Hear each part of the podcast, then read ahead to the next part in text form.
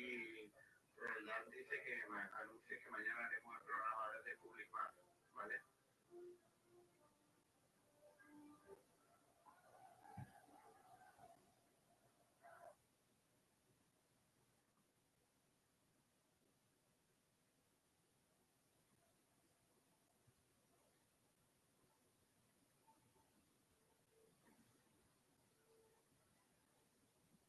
Hola, hola, ¿qué tal? Saludos a todos, muy buenas tardes, bienvenidos a Frecuencia Malaguista, un día más aquí en Sport Direct Radio a través del 89.1 de FM, a través de sportdirectradio.es y a través también de nuestras redes sociales, en YouTube, en Twitch, en Facebook y también en Twitter. Bienvenidos a este miércoles 7 de julio con el tercer día de pretemporada de un Málaga Club de Fútbol que sigue sumando entrenamiento, que sigue sumando carga a las piernas de los futbolistas de cara al inicio de la temporada, porque ya la semana que viene arrancarán los amistosos y el equipo pues deberá llegar con un mínimo de rodaje a las órdenes de Pablo Guede. Un Pablo Guede que está poniendo mucho trabajo a los futbolistas, están siendo días duros para la plantilla del Málaga Club de Fútbol que tiene que ponerse a tono y Pablo Guede nos va a poner una pretemporada fácil a sus futbolistas para que cuando llegue el momento de jugar el primer partido físicamente estén eh, lo mejor posible. Así que hoy ha sido el tercer entrenamiento de este, el tercer día de entrenamiento de este Málaga Club de Fútbol, la quinta sesión de entrenamiento, porque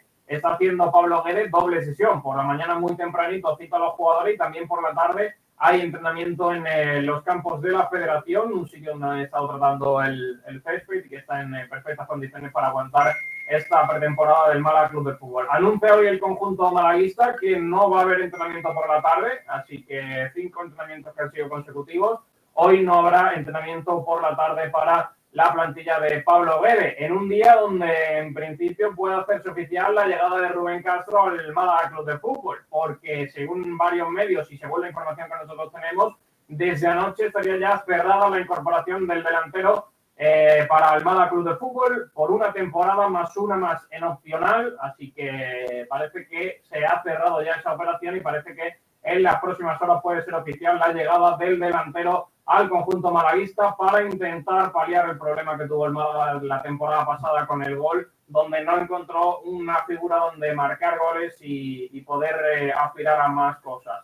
Así que todo eso y mucho más vamos a hablar en el programa. Estamos preguntando cositas en redes sociales. Vamos a hablar también de, abonados, que el Málaga dio ayer de ya una nueva cifra que vaya por los 10.000, supera esa barrera de los 10.000, siendo ahora mismo el conjunto de segunda división que más abonados tiene. Así que todo eso y mucho más en las próximas dos horas de radio aquí en Sport Direct Radio. Así que vamos a seguir presentando a los compañeros. En primer lugar, el productor del programa, el gran José Luis Sabatel. Hola, Sabatel, ¿qué tal? Muy buenas tardes. Hola, Sergio, muy buenas, ¿qué tal? Buenos días. Muy, muy bien, buenos días, ¿eh? No te veo metido, Saba, se te ha escapado, ¿eh? A partir de las 12 ya, buenas tardes. No te veo, ¿eh? Bueno, depende, depende de para qué. Depende para, para un tipo que se, que se traga ayer todos los partidos de Libertadores, ahora mismo es el principio del día. Así que, claro. ¿Quién ve la Libertadores? Esa es mi pregunta. Eh, Muy buena competición. Estamos preguntando hoy en redes sociales, ¿qué dos debates tenemos planteados? Pues hemos planteado, lógicamente, uno de los temas del día y yo creo que del mercado de verano es eh, Rubén Castro. Si te ilusiona el nombre de Rubén Castro, si crees que pues por fin va a ser un fichaje, un fichaje clave para el Málaga y el otro es el tema de los abonados. ¿Qué os parece la cifra? ¿Qué os parece cómo se está manejando? Y hasta dónde podemos llegar. Así que todo eso y más podemos comentarlo en Twitter y por aquí por el chat. Vale, pues eh, todos esos temas tenemos encima de la mesa. Eh, pues voy a seguir presentando a, más eh, compañeros. Está por aquí el hombre más joven de esta radio, Juan Durán. ¿Qué pasa? Buenas tardes. Buenas tardes, chicos. ¿Qué tal? Eh, ¿Cómo ves lo de Rubén Castro? Eh, hasta que no lo vea oficial, yo creo que tú no te fías, ¿no? Totalmente, mucho nervio porque creo que es un fichaje que cambia totalmente la, digamos, el escalón del Málaga en segunda división porque te da un salto de calidad brutal y, y un jugador determinante en la categoría y pues hasta que no haya firma, anuncio oficial, incluso con el vídeo, ni me vale, porque hemos visto jugadores con vídeo que luego no han terminado saliendo, jugando en el. Aquel hombre, aquel hombre del Villarreal, ¿eh? Aquel, hombre del Villarreal. Aquel Simón Moreno. Es un gran jugador, además. Decirlo de Simón Moreno. Hubo camiseta a la venta de un Taro Kazaki que al final no jugó. O sea, sí, eh, eh. que, por cierto, abro mi cajón y la saco ahora mismo, que tengo la camiseta de Kazaki comprada. No, hombre, no. Y no, no me fío, no me fío nada. Ahora, ya, aunque parece que tenemos un club bastante más serio que, que en aquel entonces, pues eh, yo creo que se va a hacer la operación Rubén Castro, que va a terminar jugando en el Málaga y ojalá que, que termine siendo ese Rubén Castro que hemos visto estas últimas cuatro o cinco temporadas. Pues sí, eh, uno más uno parece que va a ser. Eh, un año en firme, más posibilidades, un segundo año si las cosas salen bien. No sabemos cantidades económicas, pero bueno, algo, algo tenemos, Juan, porque hablamos, hablamos ahora por ahí un poquito de, del tema, porque ha habido, parece que, que, no ha sentado muy bien en Cartagena, la gente se ha enfadado un poquito con, con Rubén Castro, opiniones también un poquito divididas. Y también eh, parece que ha habido un poco de, de, palabras de la mujer de Rubén Castro. Sí, ha habido un problema. Bueno, a ver, comento desde el principio para que todo el mundo se ponga en, en contexto de por qué ha salido mal eh, Rubén Castro del Cartagena. Rubén Castro firma año a año con el Cartagena, o eso por lo menos el modelo que llevaba en las últimas temporadas, y eh, a final de esta misma temporada le apalabra con el presidente la renovación. Es decir, no firman la renovación de contrato, pero quedan con que a la vuelta de vacaciones no va a haber ningún problema, ni se puede dejar llevar por, eh, por otras ofertas y que firma con el Cartagena seguro con ya el contrato encima de la mesa, eh, esto es lo que cuenta la parte de Cartagena, ¿vale? Luego vamos a pasar a la de Rubén Castro y la de su familia, que es bastante diferente a la que cuentan allí. En la parte de Cartagena es que Rubén Castro apalabra su contrato con el presidente, llega la oferta del Málaga y Rubén Castro deja de coger el teléfono a los dirigentes del Cartagena.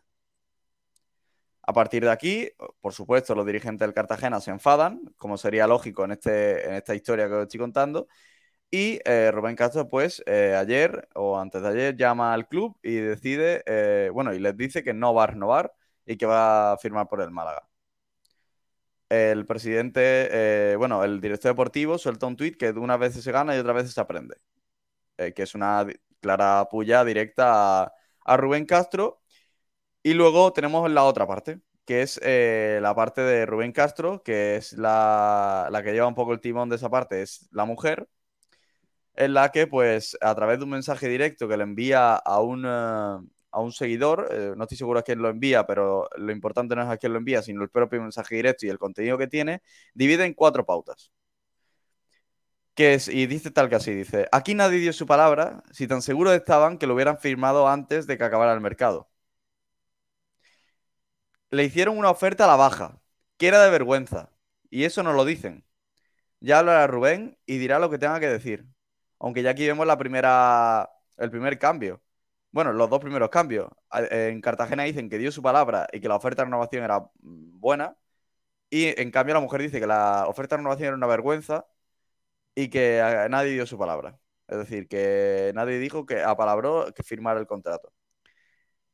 Luego dice que los que no cogen el teléfono son ellos y que han firmado por el Málaga, ojo a esto, por menos dinero del Cartagena que el que le ofrecía el Cartagena al final.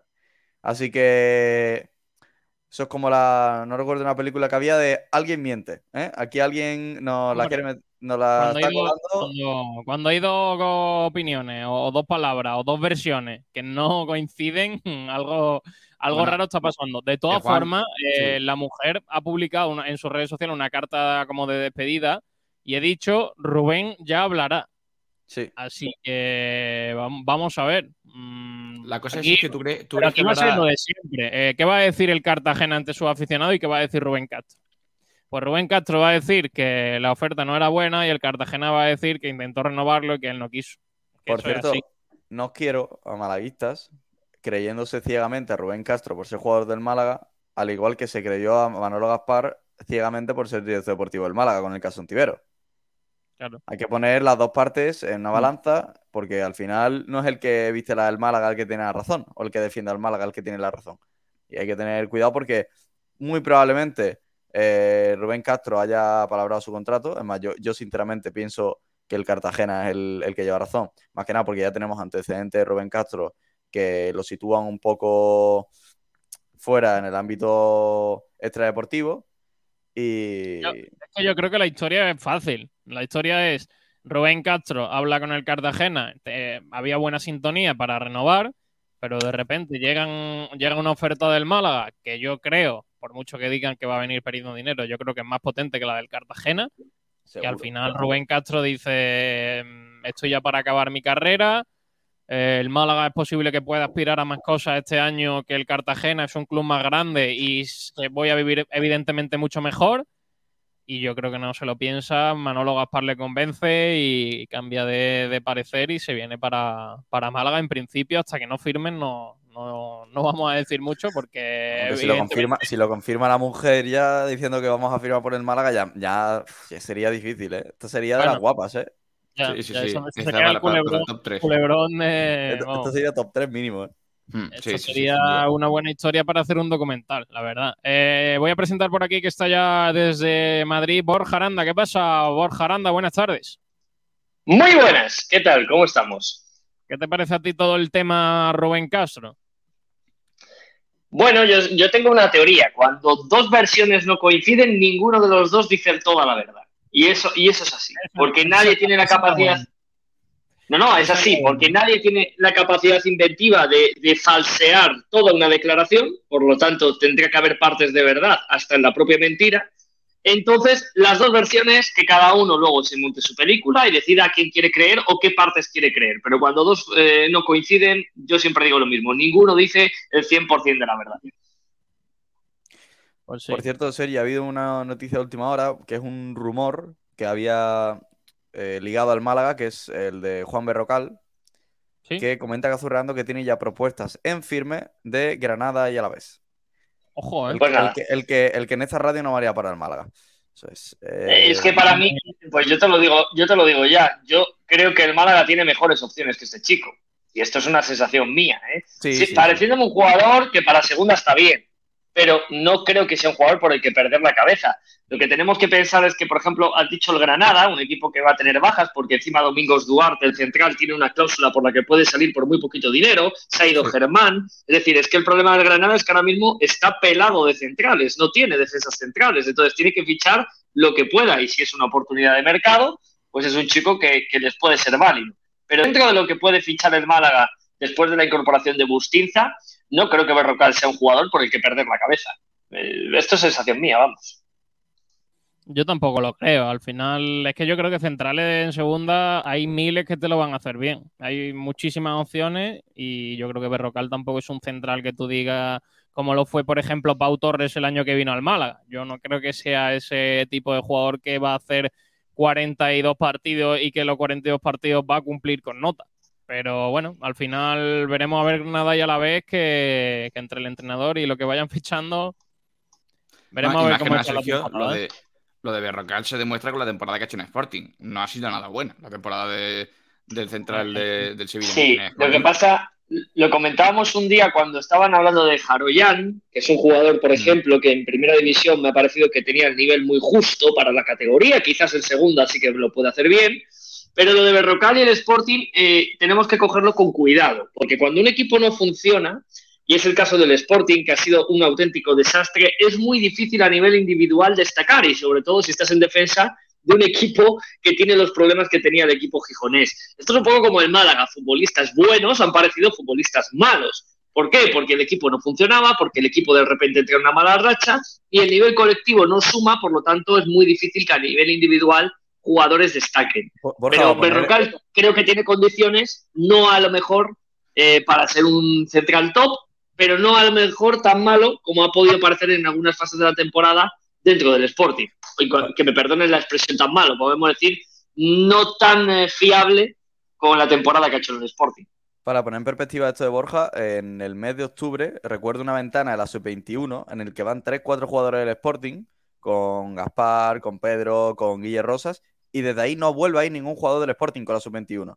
Hmm. Claro. Es una idea de, lo bien que empezó el Sporting y de lo mm, relativamente mal, que, casi igualmente, igualmente hay que destacar también, lógicamente lo de Borja es cierto, más que nada porque tenemos el claro ejemplo de Málaga de que jugadores en, ciertos contextos no pueden rendir y no pueden destacar únicamente por la imagen del equipo, pero es que Berrocal ha sido de, de, lo que es la defensa, de lo que es la línea defensiva, de los más flojos. O sea, en cuanto a centrales, siempre ha sido el, más débil de la pareja, siempre ha sido el que, el que más eh, debilidad demostraba en los partidos, el que, por el que más entraban. Entonces habría que verlo, lógicamente, habría que verlo en un contexto más favorable, pero mm, me ha dejado muy Claro, triste. claro, y que claro. hasta- y que- Jugador con qué- condiciones. y que hasta qué punto el estar al lado de Vivian el primer año, que ya hemos visto dónde Claro. está el, Hombre, el compa- el compañero, le, le pudo eh, Mm. dar ese impulso, ¿no? A- hombre, jugar ¿Cuántas con veces, al lado Juan? es un, es un es un trampolín, ¿eh? Cualquiera con Vivian Sí, puede sí, sí. parecer un buen central suyo. Claro, ¿cuántas veces hemos visto una pareja de centrales, ¿no? Que, que- que nos parece alucinante y en cuanto marchan por separado ya no funcionan igual. Ya no te dan el mismo rendimiento. Pasa muchas veces. Yo tengo curiosidad, por ejemplo, y, la gente se va a echar las manos a la cabeza. Por ejemplo, Barán, aparte de que ah, por temas físicos no ha vuelto a estar a su nivel, pero yo, por ejemplo, quiero ver a, a Diego Carlos en el Aston Villa sin Cundé, que era un jugador complementario absoluto para Diego Carlos. Entonces, claro, si, si son futbolistas eh, que cuando están juntos funcionan muy bien, pero puede que su pareja de baile haya tenido esa potenciación, ¿no? Vamos a verlo. Berrocal, pues evidentemente con Vivian, un, un central que, que tiene unas condiciones mar- maravillosas, pues hace mejor a Berrocal y posiblemente Berrocal complementaba a Vivian. Mm, creo que es un chico joven, creo que es un chico que tiene mucho que aportar todavía. Eh, puede ser una opción de mercado, pero insisto, no es un jugador como podía ser Febas, que tú dices, oye, el Málaga quiere a Febas y le quieren cuatro equipos y sí es un jugador que en la categoría que en segunda puede ser diferencial. Si pierdes a Febas y te puedes sentir a lo mejor un poco mm, fastidiado, ¿no? Es decir, he tenido la oportunidad de traerme a este buen futbolista y no lo, no lo hemos podido hacer y, y traspasar, o ahora Rubén Castro, ¿no? Dentro de que yo insisto, sabiendo que va a hacer muchos goles, eh, creo que el Málaga tiene que plantearse que si ficha a Rubén Castro, y lo llevo diciendo varios días, y en esta casa, tiene que crear un entorno para el futbolista para que él se potencie, porque tiene hecho- 41 años, porque... Aranda- Sí. Aranda se dan por muy avanzado el fichaje de Gallar, con el que ya ha jugado. Claro, claro, ayer lo decía yo, que, que si traes a Gallar es una pareja que se conoce, Gallar es un futbolista también diferencial y eso puede funcionar, pero tú para que un tipo de 41 años con toda la clase del mundo, como tiene Rubén Castro, te funcione, necesitas potenciar el equipo para jugar para él, para que él pueda darte lo que él tiene, que es el gol.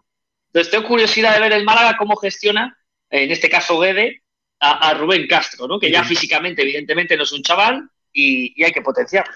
Y no cometer el mismo error que se cometió con Secu. Es decir, eh, el Málaga trae a Secu en verano y no potencia un entorno para que, para que Secu sea goleador. Es decir, Secu es un, jugador que destacó mucho por su, por su juego aéreo de cabeza, siendo un rematador puro, que centraban y él remataba. ¿Cuántos centros hemos visto a Secu del Málaga? ¿Cuántos centros buenos hemos ¿Cuántos visto cuántos centros buenos hemos visto en toda la temporada? Sí, hemos visto pues más, eso- pues- hemos visto pues más veces mismo. centrar que rematar, sí. Pues, pues eso mismo, tú cuando fichas a un jugador y más el delantero, tienes que crearle un entorno favorable para que él sea ese jugador que te, que te marque las diferencias. Lo que no puede ser es traer un jugador como Secu y que no tenga centradores, porque el Málaga ha jugado con Kevin, Paulino y con Brandon, que lo último, lo último que van a hacer es centrar una pelota al área. Y al final es un fallo que cometió Manolo Gaspar que yo creo que se ha dado cuenta y quiere cambiarlo este año con el tema de Rubén Castro, teniéndole pues su mejor compañía, que es eh, Gallar. Y hay un jugador en el Cartagena que estuvo el año pasado, que yo tengo eh, devoción por él, porque me parece una auténtica bestialidad, que es Modauda, que si se pudiese hacer ese Sí, fichaje. Sí, un jugador, un jugador que además a mí me sorprendió por su adaptación, ¿no? porque no es, no es un jugador que tuviera experiencia en España, él, él llega a Cartagena, viene de Bélgica, un jugador con un ritmo de, de competición diferente, pero creo que ha sido muy interesante, sobre todo para, para complementarse con Rubén Castro, esa potencia, esa velocidad, ese picar al espacio, lo hace bien Dauda y le ha dado mucho al, club. Eh, eh, tenéis toda la razón del mundo con lo de Secu, ¿no? Eh, Secu es un delantero con muchas limitaciones, con grandes virtudes, pero que necesitas jugar para que él explote esas virtudes. Si no, tú no juegas a eso, es un delantero que no va a ser combinativo, es un delantero que no te va a poder participar en la creación ofensiva. Por lo tanto, tú no puedes jugar a algo que tu delantero, que tiene unas características muy, muy limitadas o muy concretas, no las puede explotar. Entonces te sobra ese jugador. Eh, bueno, si voy a jugar ya los últimos 15 minutos a colgar balones, pues meto a Secu área y puedo jugar a eso, pero no le puedo dar la responsabilidad de ser mi delantero titular si necesito otro tipo de jugador. Entonces, esta es la clave. Rubén Castro, evidentemente, tiene, por la calidad y la clase y la experiencia, capacidad para jugar de manera combinativa y a lo mejor para no ser tan partícipe y ser definitorio, pero tienes que jugar a un entorno para que Rubén Castro sea muy protagonista en los partidos. No te va a dar, eh, por ejemplo, os pongo un caso, Juliano Simeone, jugador que se marcha cedido ahora al Zaragoza, Juliano Simeone, si no lo habéis visto jugar, es con perdón un auténtico coñazo para los defensas. ¿Por qué? Porque es un jugador de un físico tremendo, de muchísima velocidad y está continuamente apretando, presionando, forzando el error del defensor. Eso ya no te lo va a dar Rubén Castro. Rubén Castro va a ser un jugador que presionará lo que, lo que él tenga que presionar, pero no te va a poder dar ese despliegue. Por lo tanto, esto también hace que el entorno sin balón del Málaga tenga que trabajar mucho para que Rubén Castro tampoco haga un sobreesfuerzo. Por eso digo, va a ser ¿eh? interesante. El tema de la presión de Rubén Castro es, es sin Ay, duda amigo. el, el argumento que más me echa para atrás a Rubén Castro. Porque hemos visto al- al Málaga de Guedes y la, la intención de Guedes es un equipo que muerda, que muerda en todos los aspectos.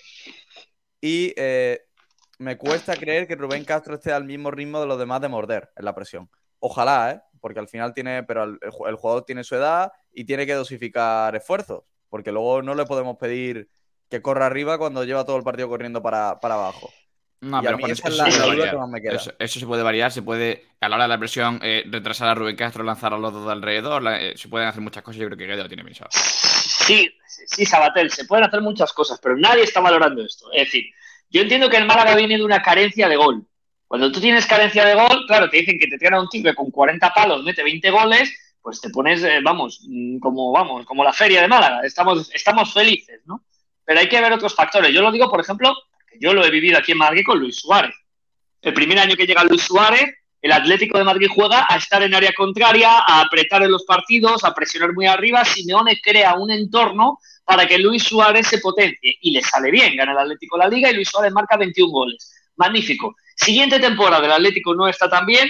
Simeone ve que el equipo no funciona y lo retrasa 25 metros para atrás y ya no va tan arriba. Entonces Luis Suárez juega a 30 metros del área, un jugador ya con unas limitaciones físicas importantes. Sigue teniendo el gol, sigue teniendo el olfato, pero está muy lejos de la posibilidad de llegar al área. A partir de aquí Luis Suárez empieza a ser, con perdón, una rémora para el Atlético de Madrid porque no le da, no le aporta el gol. Y como no le aporta el gol, no le aporta nada más. Y si tú no tienes el gol y no te aporta nada más, el Atlético en la manera de defender, en la manera de presionar, jugaba con un futbolista menos, porque Luis Suárez no podía llegar porque su físico no le daba. Ese es el miedo que tengo yo en un equipo como el de Guede. Aunque también os digo una cosa, ¿eh? Rubén Castro lo bueno que tiene que no es un futbolista vago, ¿eh? no lo ha sido, a pesar de ser eh, un jugador fino y un jugador técnico, es un jugador que cuando se tiene que poner el mono de trabajo se lo pone. Pero son 41 años, hay que protegerle y el equipo tiene que funcionar con y sin balón para que él esté en las mejores condiciones para, para definir.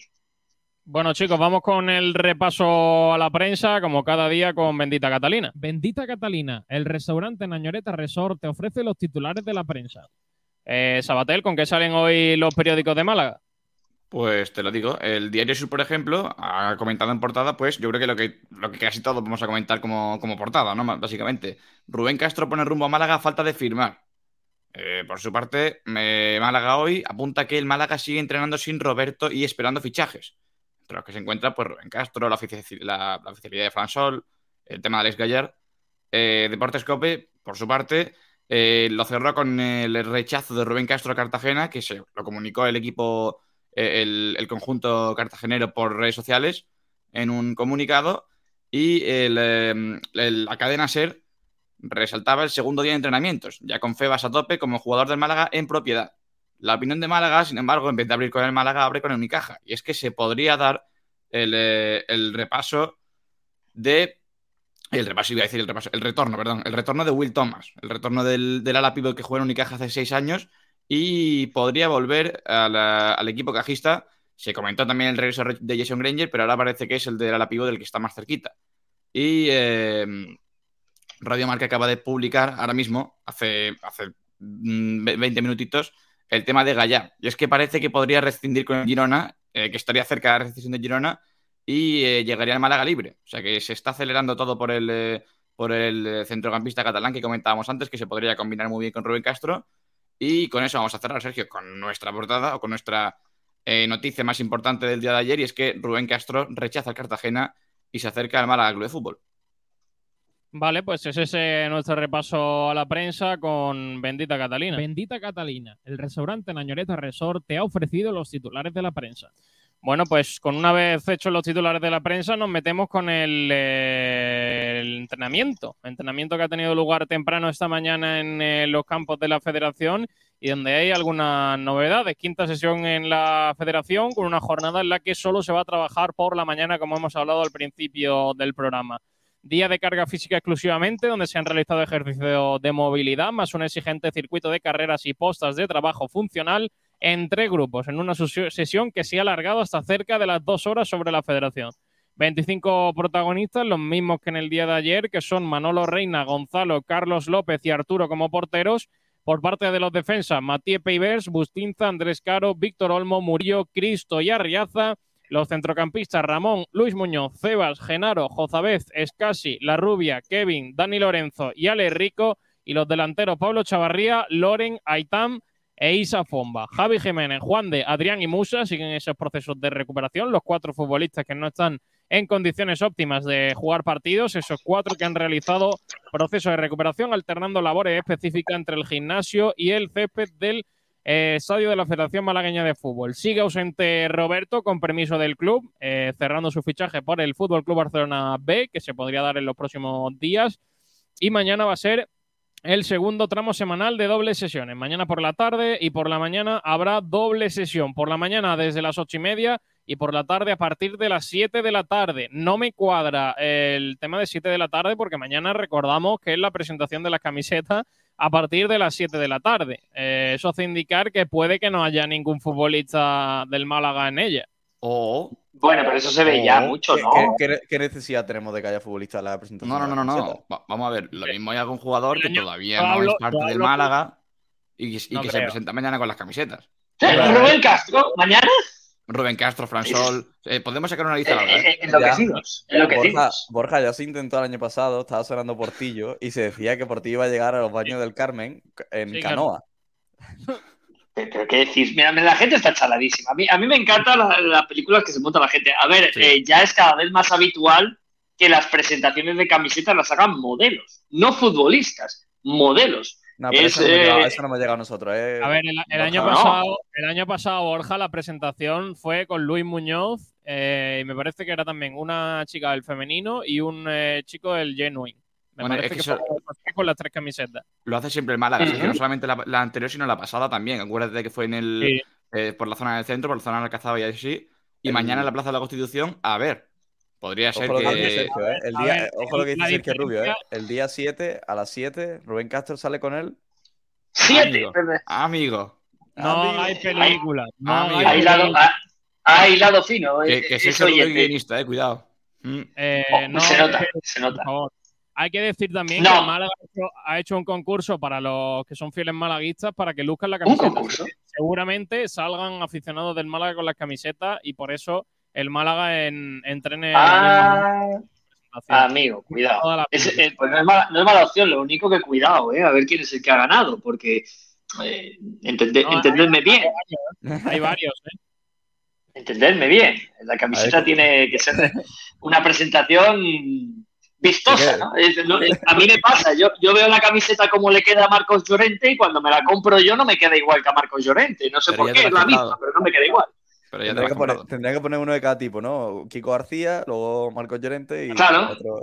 Eso es, y yo, y ya está, y ahí tenemos todo- todas las tipologías. Está, está magnífico. Pero en- entonces con cada camiseta, porque si pones uno con cada una vas a decir, pues mira, la primera no me gusta, la segunda sí, la tercera no. O sea, No, pero, pero sí que es verdad que, que- y ahora en serio, es, es muy típico en los equipos de, de primera y de segunda ya no ver a futbolistas presentando las camisetas, sino a, a- a modelos eh, que contrata el club, algunos pueden que sean socios, no lo sé, eh, sacarlos para, para ver las camisetas. Yo a mí me da mucha pena, con lo bonito que era, se han perdido muy buenas costumbres, vosotros sois muy jóvenes, pero yo me acuerdo de los famosos partidos de presentación, aquellos que se retransmitían por las autonómicas, que salía el equipo se presentaban los jugadores con las camisetas, con tal, y luego se jugaba un amistosillo y, y era como el partido de presentación, ¿no? Ahora por calendario, pretemporadas y todo esto, no, no, no da tiempo, pero mm, creo que se ha perdido eso y al final a ti lo que te hace ilusión es que salga, yo qué sé, pues mira, como el año pasado Luis Muñoz y que salgan dos o tres futbolistas con las eh, camisetas, la chica de- del Málaga femenino, el chico de Genuine, pues me parece muy buena opción. Pero insisto, veremos, a lo mejor Málaga nos tiene una sorpresa preparada y, y lo que dice nuestro querido guionista, es verdad. El Málaga aprovecha la notificación de Rubén Castro como jugador del Málaga para presentarlo con la camiseta. Hombre, Oye, como hipótesis, eh, Borja, haciendo eso, yo creo que se van a vender muchas más camisetas, ¿eh? Sí. Y además, Sergio, el- lo, lo que comenta del día 7 a las 7, o sea, el día 7 del 7 a las 7, pff, es que blanco y en botella, es que tendría que ser. Hombre, como marketing, mira, yo le propongo al Málaga que para eso tiene gente que es muy buena y, y lo hace mucho mejor que yo. Pero vamos, si esa fuera su idea, lo tiene fácil. Camiseta y regalo, el dorsal y el nombre de Rubén Castro, a quien se la compre Pues sí. de, esta, de esta fecha hasta el lunes. Y ya te digo yo, que el Málaga va a pegar un pelotazo de ventas espectacular. Esto se, se lo regalo yo al equipo de marketing de- del Málaga. Bueno, eh, llega por aquí más gente como el árbitro de Por Dire Radio, Salvi Aguilar. ¿Qué pasa, Salvi? Buenas tardes. Muy buenas tardes, Sergio. Y Rubén Castro llegará mañana a las 7 en el autobús de la línea 7 también. Qué maravilla. Pero, ¿en, qué dirección? Número, en el número 7 de la calle. El girito de Paquito La Es Torre. que, ¿eh? es que el 7 puede ir para Dirección- Carlinda o, o para. O claro, es que pues, pasa por el centro para ir a las dos direcciones. Dirección Plaza de la primera división. Como, como Ah, Piera. vale, vale, vale. Cuidado, que os- ya empezamos, ¿eh? ya, ya empezamos, ya empiezan las primeras divisiones. Un árbitro, un árbitro populista nunca está bien, ¿eh? Borja, lo de todos los años, tampoco es nuevo, ¿eh? Tú ya sabes que a mí, a mí me llaman reventador en, en este programa porque yo os pincho el globo siempre. Siempre hay ascensos y, y tengo que venir ya a deciros, pero que no, que luego pegáis el golpetazo, ¿qué tal? En la jornada, en la jornada 30 ya. No, pero Borja, tienes que entenderlo también. Después, después del año que ha pasado, eh, estamos a 6 de julio. Como no haya globo, uf, se, va, se va a hacer Pero, larga. si- pero escúchame, pero, pero yo con Rubén Castro lo puedo entender, porque digo, bueno, un futbolista goleador, un futbolista, en fin, que lo puedo entender. Pero joder, es que, es que yo he visto llegar aquí a futbolistas, mm, con perdón, mediocres, y estar escuchando unas cosas bárbaras. A mí nunca se me olvidará, y lo tengo grabado en el corazón, los oyentes habituales sabrán lo que voy a contar, el famoso año que se desciende, aquí hubo un debate que se decía que el Málaga, esto a principio de temporada, iba a llegar a Europa League. Ese equipo era equipo de Europa League y se empezó a decir que tenía mejor equipo que este, que el otro, que tal. Claro, yo estaba alucinado, yo me caí de, de la silla y dije, pero ¿habéis visto los futbolistas que tiene el Málaga? Digo, si el Málaga se salva, será una buena temporada. Bueno, bueno, bueno. Eh, el director de este programa que hoy no está aquí, eh, un poco más y, me despide para, para siempre, ¿no? Y luego fíjate cómo acabó la cosa. Yo entiendo que el aficionado, y esto, y esto es una realidad, se ilusiona. Se ilusiona y más, como dices tú, Sabatel, del año que viene. Pero tienes que ser realista y evaluar y sentarte en tu mesa cuando estás con el apogeo de vamos a pelear un ascenso y decir, ¿qué plantilla tiene el Levante? ¿Qué plantilla tiene el Alavés? ¿Qué plantilla tiene el Granada? ¿Qué plantilla tiene el Tenerife? ¿Qué plantilla tiene pues estos equipos que han estado, el Oviedo, equipos que han peleado por el playoff? Y encima a esto se une un Racing de Santander que viene con un presupuesto bastante interesante, un Andorra que viene también con un presupuesto fuerte, más equipos como el Sporting o equipos históricos como el Zaragoza que se están reforzando y que se van a reforzar bien, el Huesca que siempre hace buenas incorporaciones. Claro, entonces ya empiezas a plantearte que a lo mejor eso del ascenso no está tan claro. Entonces, falta esa objetividad, pero nos pasa a todos, ¿eh? Con nuestros equipos. Pero, pero, pero Borja, ¿sabes cuál es que el. Suben 3 de, vei- de, 20, de, 20, de 22. Dos, de 22, te quedé 22. Claro, claro, claro. Eh, Pero, pero. ¿alguien el año pasado se planteaba que el Málaga se iba a salvar en la última jornada o en la penúltima jornada? no, era la, no era la previsión. Pues ya está. Y, y yo vuelvo a decir, para, para que todos mm, tengamos perspectiva, el Málaga este año no ha bajado a primera RFF y el Sporting no, ha- no ha bajado a primera RFF por la sencilla razón de que este año había cuatro equipos mucho más flojos que el resto de los de la categoría. Y es así, y lo dije hace poco. El año pasado, tú a principio de pretemporada, sospechabas que la Morevieta y el Sanse iban, iban a estar ahí abajo. Y también veías que el Alcorcón no había hecho mucha inversión, también quizás el Fuenlabrada era el menos esperado. Pero esos tres más o menos podías plantearte que lo podían pasar más y, y meter al Lugo quizás ahí. Pero es que este año, si te pones a mirar eh, el Albacete, el proyecto que trae, el Andorra, el Racing, los equipos que han subido, en la cantera del Villarreal, que, que- que tiene a Jackson, que tiene a Arana, que tiene a futbolistas importantes. Por, por llamarlo cantera, Borja. Bueno, por llamarlo cantera, pero el Villarreal B, que es la- el equipo canterano del Villarreal, guste o no guste, es así. Entonces, este año miras el listado de los equipos de segunda y decidme qué cuatro equipos veis claramente que van a estar en descenso o pelear por el descenso. Pero, Yo os digo Borja, que no me decís más de dos. Pero Borja, hay un cambio con la pasada temporada y yo creo que vas a estar de acuerdo conmigo. Y es que los entrenadores de la zona alta de esta temporada son mucho menos entrenadores que los entrenadores que ascendieron en la pasada temporada. El Levante va con Nafti, que Nafti es un mes A mí, a, mí, a, a mí- a mí, a mí lo de, a mí lo del Levante yo no lo entiendo. No, no es, Granada- no es, no es un fichaje. El Granada con Caranca, que es. Bueno, Caranca, pero Caranca sí que ha tenido, sí, pero ha tenido Pero- pero- experiencia pero en Champions League con el Boro, con el Forest. muy arriesgado. Y luego el, el, el Alavés con Luis García Plaza, que sí me parece un muy buen entrenador con el Mallorca, lo hizo muy bien, pero que también. Sí, pero Luis García Plaza Mallorca, eh, dejó dudas. es otro entrenador, uf, no sé. Y, y luego, y luego te vas a los del año pasado, es que el Almería iba con Rubi, que es un entrenador contrastadísimo. El- Pero que a mí, por ejemplo, pues yo te digo que a mí no me gusta. Bueno, y que Rubi se no, salva, pero- se pero salva, es os lo digo ya. El Almería se salva porque el Eibar la caga en la última jornada. Si el Eibar no la caga en la última jornada, te digo yo que me hubiera gustado ver al Almería otra vez en el playoff, ver si no se la pegaba otro año más. O El sea, eh. Rubi, por mucho que se ha conocido, creo que es un entrenador que tiene demasiada prensa para realmente los éxitos deportivos que ha tenido, que sí, que metió al español un año en Europa, perfecto, y que ha, y que ha tenido un ascenso con el Huesca. Vale, bien, Eh, pero, pero que para mí es un entrenador que, que no dura más de un año bueno en, en sus clubes, es decir, puede tener un buen año, pero luego es un entrenador para mí irregular. Por ejemplo, Pacheta sí me gusta. Pacheta Bueno, sí me pareció un entrenador. Ar- Aranda es, es un poco injusto porque cuando hace lo, cuando consigue los objetivos con sus clubes, nunca ha permanecido en el club. Me explico. Él asciende con el Huesca, no hace temporada con el Huesca en primera, mete al español. en No, porque bueno, en ese momento, en ese momento da el salto al español, ese era entendible. Claro, bueno, sí, pero igualmente mete al español en Europa y, da el salto al Betis. No, no, no hace la temporada con el español en Europa. Es que no, te- ha- no ha Yo- tenido esos dos años para, para demostrar porque él ha Pero- decidido que, que era Pues mejor dar el salto. Pero, pero al final Mm. nunca ha tenido esos dos años. Y siempre Yo a mí es un entrenador nuevo- que en el global Durán, en el global de una temporada, a mí es un entrenador que me crea muchas dudas. Me pasa como con Garitano, el entrenador de Leibar. A mí es un entrenador que no me gusta nada. Eh, No, es no. más, eh, a mí me ha sorprendido que Leibar le haya renovado, porque creo que cuando tú vas a la última jornada a jugar con un equipo descendido, donde te vale el empate, tú no puedes salir a empatar. Cuando llevas todo el año arriba para subir, es un equipo descendido. Sal a ganar, sal a ganar. Que te meten un gol, bueno, pues ya mi papel como, como equipo que quiere subir es empatarte el partido. Pero tú no puedes salir a especular como salió el Eibar en el último partido porque luego te pasa lo que te pasa y al final se la pega en el playoff. Pues sí que te voy a comprar que, por ejemplo, Pacheta, Mitchell, un entrenador que es especialista en ascensos, sí que, sí que te puedo comprar que había entrenadores de los equipos que han subido que, que tienen a lo mejor más nombre o más cartel o han tenido más o- experiencia. Eso Pache- te lo voy a comprar. Pache- Pacheta, que es un pedazo de entrenador comparado a los que. Pacheta, que es un pedazo de entrenador, que eso te lo puedo comprar. Pero al final también te digo una cosa, el fútbol es mucho de los futbolistas. Entiendo que el entrenador tiene una gran influencia y, se ha demostrado, por ejemplo, con Mitchell, que hay un momento que el Girona, acordados cómo empieza la temporada, el Girona está en un momento terrorífico, estando incluso en descenso. Entonces, eh, lo acaba ascendiendo, ¿no?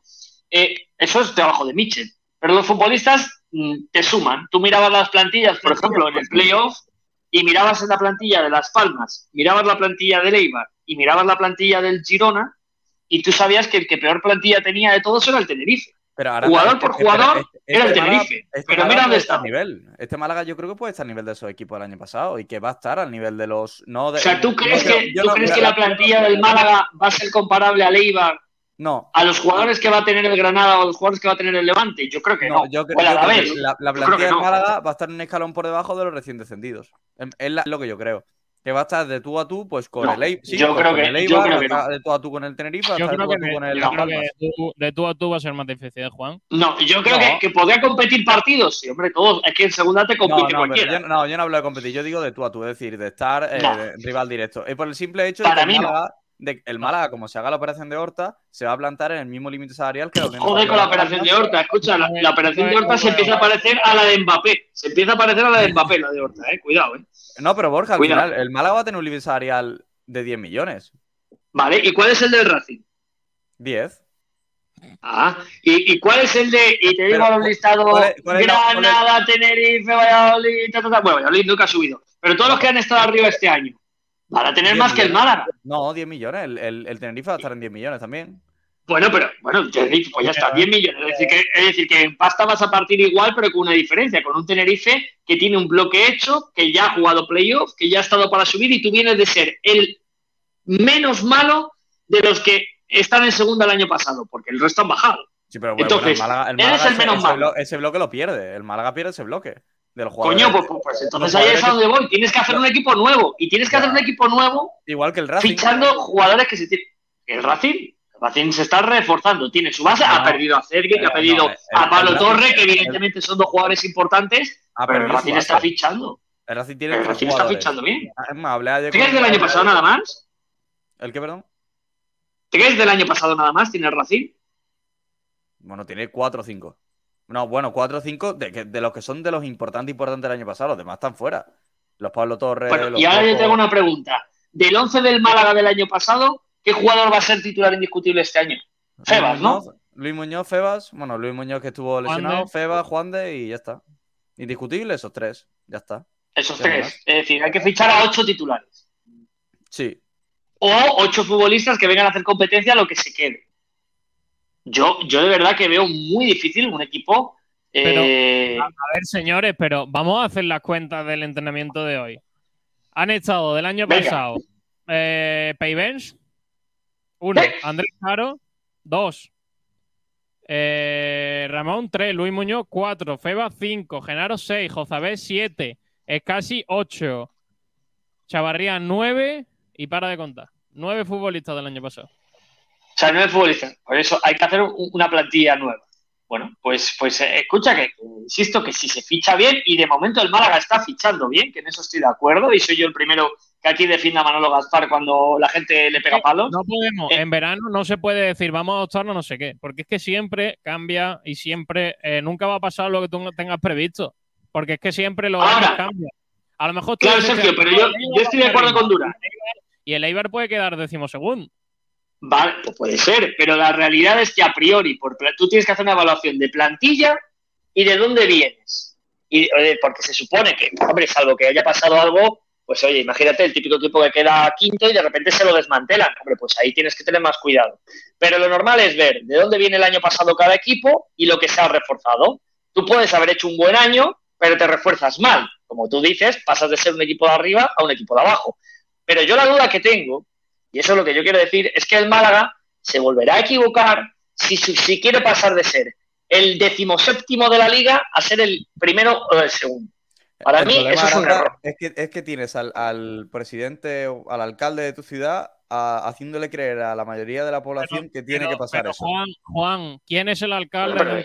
Eh, es- eh, a ver, Sergio, pero es que eh, la gente le hace mucho. Pero Juan, ¿qué va a decir el alcalde? No, el Málaga va a ser decimosegundo. No, El, el alcalde está no, pensando en provincia, está pensando en la ciudad, está comparándose con las otras ciudades. Pero y que- para mí Málaga es la mejor ciudad del mundo y el Málaga tiene que ser primero. Bueno, vale, no, perfecto. No, no, pero no lo- es que no lo hace así. No es como un- una opinión populista de eh, sí, no, el Málaga tiene que estar en primera porque la ciudad, tal, tal, tal. No, es que te estoy dando un millón de euros para que el Málaga esté en primera. Un millón de la y- y con un millón cosa. de... No, con un millón y Si medio de euros si no va a ascender el si Málaga. No, diese esto no 15 va de si le dinero. diese 15 lo entiendo. Es- pero pero esto si no va de dinero. uno, No, pero esto no Claro, es que, dinero. es que es que ¿qué va a afectar, qué va a afectar eso. Y ayer lo comentábamos, la- el, el- el tema de la crisis A- económica a, afecta a a, la, todos a los la clubes. gente, a la gente afecta. eh, Aranda. Y el Málaga, sí, es- pero el Málaga- es para meter presión al club para que suban a primera. Bueno, pero, es una- pero es escúchame, meter dinero eh, de presión. la, la presión, la presión que quiera, la, Es la para presión que para quiera. ganar las elecciones, Juan. Ah, Eh, esto se gana, esto se gana en el campo. Y la presión él puede meter la que quiera. Y en el campo el Málaga tiene que demostrar que No, es mejor que el resto de equipos. No, y que, y que no, nada te asegura subir. Es que el Almería ha sido Claro. equipo Pero- tres pero, años y ha, pero, ha chico, tirado tres años para subir. Tres Pero que, años. pero que no hablamos de, no hablamos del tema de cuánto es el dinero. Es la forma de que da el dinero, es una, es una manera de decirle al club. Tenemos que ascender, sea como sea. Es decir, yo te doy el millón de euros, te meto la presión encima, porque ahora la gente con el millón de- y medio de euros ha hablado y esa, y esa, y esa presión del, del alcalde, del ayuntamiento, ha ido directamente al club, al Málaga. Y ahora llegamos y escuchamos a Luis Muñoz que el objetivo son los 50 puntos. Aquí hay algo que falla. objetivo, Juan. No, El obje- claro, el objetivo, mira, el objetivo del Málaga tiene que ser eh, empezar a sí, sí, competir. que el con los equipos que 50 quieren- El alcalde no da el dinero. Claro. Bueno, pues escúchame, eso será problema del alcalde, no el problema del Málaga. Pero que el Es alcalde decir, no da el alcalde le llega y dice, toma, te doy un millón para, para que subas. Bueno, pues tú dámelo y ya veré yo si puedo subir. Porque a ver qué, a ver qué opinan la, eh, la gente de Victoria, de Valencia, de Eibar, de Leganés, de, de Huesca, de, de Las Palmas, joder, es que no compito contra equipos muy inferiores a mí, al contrario, equipos que ahora mismo están por encima. Y que, y que señores, que al final, no sé si el 100%, pero muchos ayuntamientos dan dinero o patro- se patrocinan a través del equipo de su ciudad para intentar impulsar. Claro. Que no es que el Málaga le haya, que el ayuntamiento sea muy bueno y le haya dicho un millón de euros. Es que eso se Ayer- suele hacer en todos ayer, los clubes. Sergio, además ayer se oficializa la Ponferradina va a tener una ayuda de 900.000 desde el Ayuntamiento de Ponferrada, que no es algo que se No es una ayuda, es una inversión, porque al fin y al cabo lo hablamos en su día en el programa pero y es eso que interesa a la al ciudad final, como tal. Es el debate de siempre para Juanito llevarnos a que el Málaga tiene que ascender porque el porque nos han dado un millón de euros y con ese millón de euros vamos a fichar a Mbappé. Pero, la- vamos a- eh, pero no, pero no, Sergio, ¿Cómo que? está- estás transgiversando totalmente. Es que la realidad, No, si el alcalde da un millón y medio de euros debate, diciendo, debate, no, pero, ser- no, pero es que, pero es que vamos a ver, el debate es el que es, es que el Málaga, o guste o no, de objetivo tiene que ser el ascenso, porque tiene el dinero. No. porque tiene el dinero suficiente para pelearlo y porque además tiene a toda la ciudad volcada en que tiene que ser el ascenso este año. Por culpa Bueno, pues abonado- ahora- ahora sale- Juan, si el Málaga se mete en playoff y no sube, Es un éxito. una. Es, un- es una, no, sería una buena temporada si el Málaga entra en playoff. Una buena temporada, hombre, claro que sí. Una muy buena temporada si el Málaga Juan, hace eso, si se mete en Juan, playoff, aunque luego no suba. Ni Juan, tú, el ni tú Málaga- piensas que el objetivo es ascender, así de claro. No, no, el, el objetivo es el ascenso, pero entrando en playoff me parece una buena temporada. No, Es que el no, obje- es pues, que- Juan, eso Juan, como se come. no. Oye, que el objetivo, que el objetivo sea el Juan, ascenso. venimos, no, venimos que el de objetivo- salvarnos y porque los otros equipos eran muy malos. que Exacto, venimos de ser el, el peor equipo que se mantiene en segunda división, ¿eh? que el objetivo sea el ascenso no quita que el objetivo del ascenso sea muy difícil. Y que, y que un playoff sea muy buena opción. O muy buena opción Esto- o muy buena temporada. Es que, vamos a ver, que yo soy lógico y sé que el objetivo del ascenso puede estar ahí. Es más, tiene que ser el que dependa del Málaga, pero que hay tres equipos, cuatro o cinco, que tienen más poderío que tú. Y que, y que quedando por debajo de esos cuatro o cinco Coño, equipos, haciendo y- una- y al playoff y al playoff cuatro y suben dos. Claro, dices, hay cinco equipos que están por encima mía, mínimo, y yo creo que alguno más. Cuatro Y cinco. hay cuatro plazas, y hay cuatro plazas de playoff y dos de ascenso. Joder, ya de momento esos que están encima tuya te pisarían, ¿no? Más luego los que están peleando a tu nivel. Ah, bueno, pero, pero Aranda, por ejemplo, el, el- este equipo, el Tenerife tenía. Bueno, y la Ponferradina, ¿cuántos equipos por encima tenía antes de empezar la temporada? te, te doy la clave y ahí te, doy- Y y ahí te doy la razón. Y el Tenerife. El Tenerife, Ramis y la Ponferradina, Bolo. Dos pedazos de entrenadores. Claro. Pero también la Ponferradina no tenía el objetivo del ascenso. La Ponferradina Ah, se es metió verdad. No, no, bueno, bueno. En invierno el objetivo de la Ponferradina es ascenso. Bueno, entrar en playoff. Pero Es porque 100%. hizo muy 100%. buen tramo, muy Eso, buen eso es imposible, Juan. La No, Ponferradina. no, no, no, que- Sergio, que hay, que No, la- declaraciones de los, de los directivos de la Ponferradina diciendo que el objetivo. Bueno, se ha es- jodido porque ves que te pueden Juan, meter. Si te plantas en enero y estás Claro, claro, por eso, por es eso. lógico, No, pero que está el Claro, claro, claro. Por supuesto, pero está diciendo Sergio El que no. objetivo real de la Ponferradina yo creo que en ningún momento ha sido el ascenso. En ningún No, momento. fue, el- hacer una, fue hacer una muy buena temporada y acercarse porque el año del centenario había mucha inversión y tal. Lógicamente en el ascenso. Pasa que No, si no, te si- en si enero era el- y estás si era el cerca de, playoff, ¿eh? de ahí, pues Sí, lógicamente pero, no vas a ser sí, pero de enero, de enero a junio, mira lo que ha pasado. Claro, totalmente, Claro. pero a lo que voy, me parece bien que si llegas a enero con opciones de playoff, o sea, y sin esperártelo y ahora de repente estás ahí, eh, pelear por seguir estando ahí. No va a hacer como, por ejemplo, cuando, cuando el Leicester ganó la liga con Ranieri, que iba primero a no sé cuántos puntos y decía, no, no, el objetivo es la permanencia. Eh, tienen que decir que. Bueno, que pero eso, esas son cosas, esas son cosas para quitarte presión, para quitarte presión, eso, porque eres me- un club, eres un club que no está acostumbrado a estar ahí y pues tienes que inventarte un discurso para quitar algo de, de tensión a los futbolistas, porque las piernas, eh, por muy bien que vayas, empiezan a fallar. Voy a presentar al señor del Pino que lleva media hora esperando mientras Aranda y. Juan hablan de Digo. frecuencia segundista. ¿Qué pasa, del. Pino? Buenas tardes. ¿Qué pasa? ¿Cómo estáis? Aquí que estoy, que acabo de ver un vídeo de Scassi, que voy a poner el audio, pondría el ¿Qué vídeo, pasa? pero es que no se ve nada. Es un vídeo que ha subido, bueno, un chico que se llama Miguel Rubio, arroba Miguel MC, MCF99, un vídeo de Scassi en el coche muy oscuro, en el que dice esto. A ver el vídeo en junio del año que viene, lo que pensamos. A ver si lo escucháis bien. Dale, dale. Chicos, ¿qué tal? Tenéis que abonar este año, como siempre, porque este año lo vamos a formar. Vamos a formar un equipazo y seguro que damos mucha alegría a la afición. Así que muchas gracias por todo y arriba al Málaga siempre, vamos. Vamos. Bueno, Bueno, pues un audio donde invita al optimismo y donde invita a que se abone. No hay, no hay mucho más, Pablo. sí, bueno, me, me parece interesante viendo cómo terminó la temporada Scassi en rueda de prensa. ¿En la vamos a formar? ¿Va relacionado a los 50 puntos? o- Hombre, sí, como, como la forma de extraer deportivamente otra vez. puf, madre mía. Hombre, formarle la, la han formado, ¿no? Por lo Sí, menos no, eso, se- pues, eso se deben dice. de formarla. O sea que Claro. Hay muchas maneras de formarla, ¿no? Bueno, eh, chicos, vamos a leer eh, oyentes, que los tenemos por ahí, no le hemos leído todavía hoy, ¿eh? Vamos, mira, ahí tenéis la, la sintonía, ¿eh?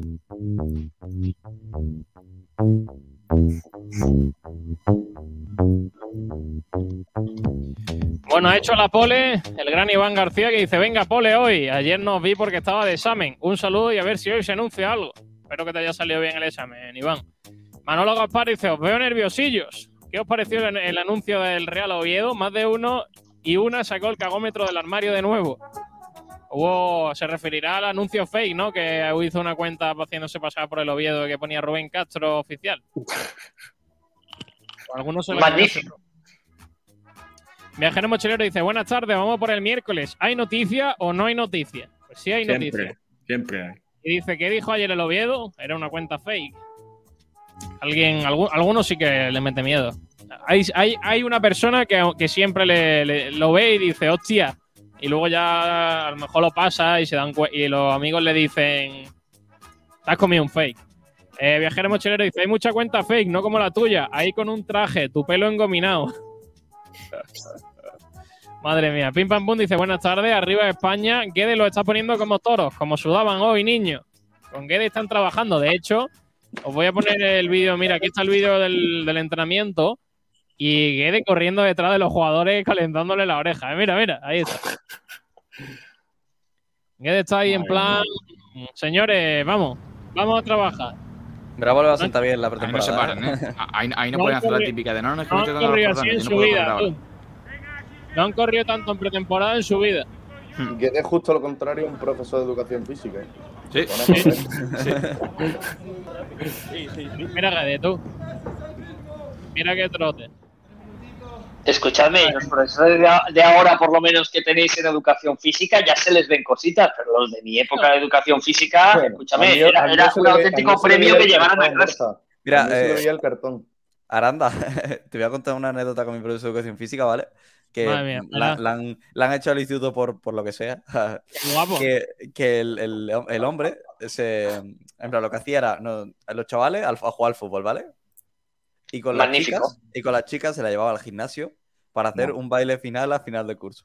No, no. no. Mira. maravilloso, maravilloso. No, no. Llegamos, llegamos uno de los últimos días y nos dice, mira, chicos, quien gane el partido tiene un 10 y quien pierda tiene un 9, ¿vale? Eso a los chicos, ¿vale? Y dice, Eh, luego, sí. igual que no quiera jugar, se puede venir arriba, que hoy las chicas hacen el baile final y hay twerking. Os No, juro no, no, no. dijo esa frase.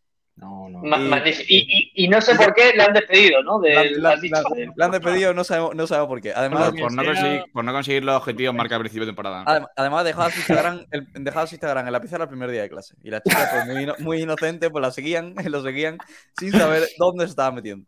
Madre mía, yo, yo recuerdo que mi profesor de, de educación física, aparte de que era eh, absolutamente indescriptible que fuera profesor de educación física, porque él, vamos, no sé ni cómo podía llegar a clase, eh, otra de las cosas maravillosas que tenía era que yo pocas veces le veía en la asignatura, es decir, eh, llegaba a gimnasia, él llegaba eh, y lo que tú dices, nos soltaba un balón, decía fútbol, a la chica le decía baloncesto. Y a partir de ahí no le volvías a ver y luego te llegaban las notas en el trimestre y veías que tenías un sobresaliente y decías, joder, qué, qué fenómeno, soy, soy buenísimo, ¿no? Ahora me Entonces ya en mi última época- el fútbol.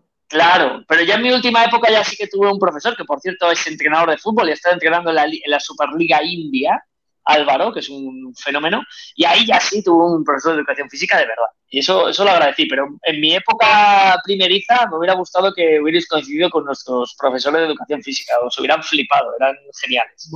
Muy necesaria la anécdota de profesores con educación física, que venía totalmente a cuento hoy. Eh, vale, más comentarios. Eh, pon bien el micro, ya funciona. Lo sentimos que al principio se me escuchaba como si estuviese hablando dentro de una cueva con un hilo y una lata. Desde donde vaya a estar en el mes de mayo, eso es. Sí, eh, ¿cómo va el tema Rubén Castro? Pues en principio está cerrado y vamos a ver si se anuncia hoy o mañana. Yo creo que antes ir a Fransol, imagino. Que puede que se Vamos, haga. en un Lo de. Franso quizá depende de, no, de- no depende tanto de Rubén- del jugador, sino también del tema del Dinamo y tal. Dep- Depende del Dinamo exclusivamente. Pues el Málaga tiene el acuerdo con Fransol y eh, Fransol tiene el acuerdo con el Málaga. Es decir, está todo apalabrado, solo falta la decisión del, del cuadro ucraniano. Buena delantera esa, ¿eh? Fran Sol, Rubén Castro, me gusta. Dice Pim Pam Pum, si se hace oficial lo de Rubén Castro, la de camisetas que va a vender con su nombre. Manolo Gaspar ya se está frotando las manos. A ver si que camiseta. Está la tiene, montando el, ¿eh? el puesto. Casi todas En la Alameda. Gaspar montando un puesto. Viajero mochilero dice "Es que la mujer de Rubén Castro es una mujer con muchas armas. No, hombre, no. No, Madre mía. Ya empezamos con los comentarios faltosos. ¿Quién llegará antes, Rubén o Gallar? Hombre, yo creo que Rubén. Rubén. Rubén. Buen jugador Gallar. Rubén ya ha llegado, de hecho. Y Pim Pam Pum sigue a lo suyo. La mujer de Rubén Castro sí que es un partidazo en un clásico. Madre. Juan, La de por chiste casualidad que no estará tu profesor de educación física por el chat, ¿no? No, no, no, lo- no lo, no lo descarto. No. Antonio Padilla dice carburantes Castros para este Málaga. Buen Pues título. sí. Javier dice, a mí es que me da igual cómo yo he salido del Cartagena, lo importante es que esté aquí y ya está. Correcto. Sí. Miquel Douglas dice, pongo un kiosco de Fonbella en la federación y me forro. en el parking, dice, hace unos años la enseñó. No, hombre, no. ¿Cómo? Cada uno que pille lo que sea. Hola. Hay gente- Hay gente que va, que le funciona la mente. Hola, madre mía. Joder, retraso. Qué, nivel- qué nivelazo, qué nivelazo. No vea, eh, Juan, Juan la ha pillado, el resto los veo. No, sí, sí, yo lo Yo. Ah, yo tengo, tengo una mente demasiado limpia, Sergio Ramírez. sí, hombre. Eh, Iván Luque dice, ¿alguien ha visto la foto de Antoñín? Madre mía, niño. Eh, Sí, está sí, rulando sí. ¿Qué- qué la foto? de- La Kiki no ¿Qué perdona. foto? ¿Qué foto? Es que está en volumen. Está- sí. Antoñín, que está ¿Pero qué, poquito- qué pasa con la foto de Antoñín? Contadme que yo no me la sé. Ha salido una foto de Antoñín Aranda eh, en el primer día de entrenamiento del Granada. Te la voy a descargar y la voy a poner y tú opinas, ¿vale? Que además eh, hay que tener en Vale. cuenta que los aficionados de Granada, lógicamente muchos no habrán visto la cara de Antoñín en el último año. Y se fue un muchacho con la cara así perfiladita, con la cara tal, y ha vuelto pues... La buena comida de O Málaga. sea, está, está, está en, en cuántos edenes, en la nueva medida es edenes. ¿En cuántos edenes está Antoñín? Eh, Míralo por ahí. Poca broma. Dos edenes. Esos son do- dos edenes, eh. Cuidado, eh. Ahí Oye, lo va- tienes. Va a parecer una exageración, pero creo que he visto más tiempo a Antoñín en una discoteca que en el campo. ¿eh? Muy Me di cuenta que era suplente. ¿Qué, qué opina Aranda? Pues opino que, que mamma mía, está, está transformándose en Akinfegua, el jugador del Wicom, A ti dicen que, es- a ti te dicen que ese tipo tiene 20 y poco años y el de detrás tiene 30 y muchos. No. No, es que parece, parece que el futbolista es el que va de negro, que va detrás, y él es No, no, pero- el, el- porque- el segundo pero- entrenador. Aranda dio a Jorge Molina, que Jorge tiene Molina. 38, 39. y míralo. Y mira Bueno, bueno, con- bueno, con es que 22. Jorge Molina no tiene ni un gramo de grasa, es espectacular cómo se cuida, Jorge. Ah, fantástico. Tremendo lo de Antoñín, A ¿eh? ver- Qué, a qué ver pena, qué ¿eh? hace- Qué pena. A ver, a ver qué hace el Granada con Antoñín. A ver, ¿Hasta cuándo tiene contrato? pues le quedará un año, ¿no? O más. Mm. 2024 puede ser. Vamos a Buen fichaje que por un millón y medio. ¿eh? Hmm. Madre mía. José Villa dice, ¿se sabe cuándo se espera que vuelva Juan de? De momento el Málaga no, no da fecha en cuanto a Juan de. Vamos a ver si se recupera lo O antes sea, posible. dos, tem- dos temporadas le quedan a Antoñín en Granada.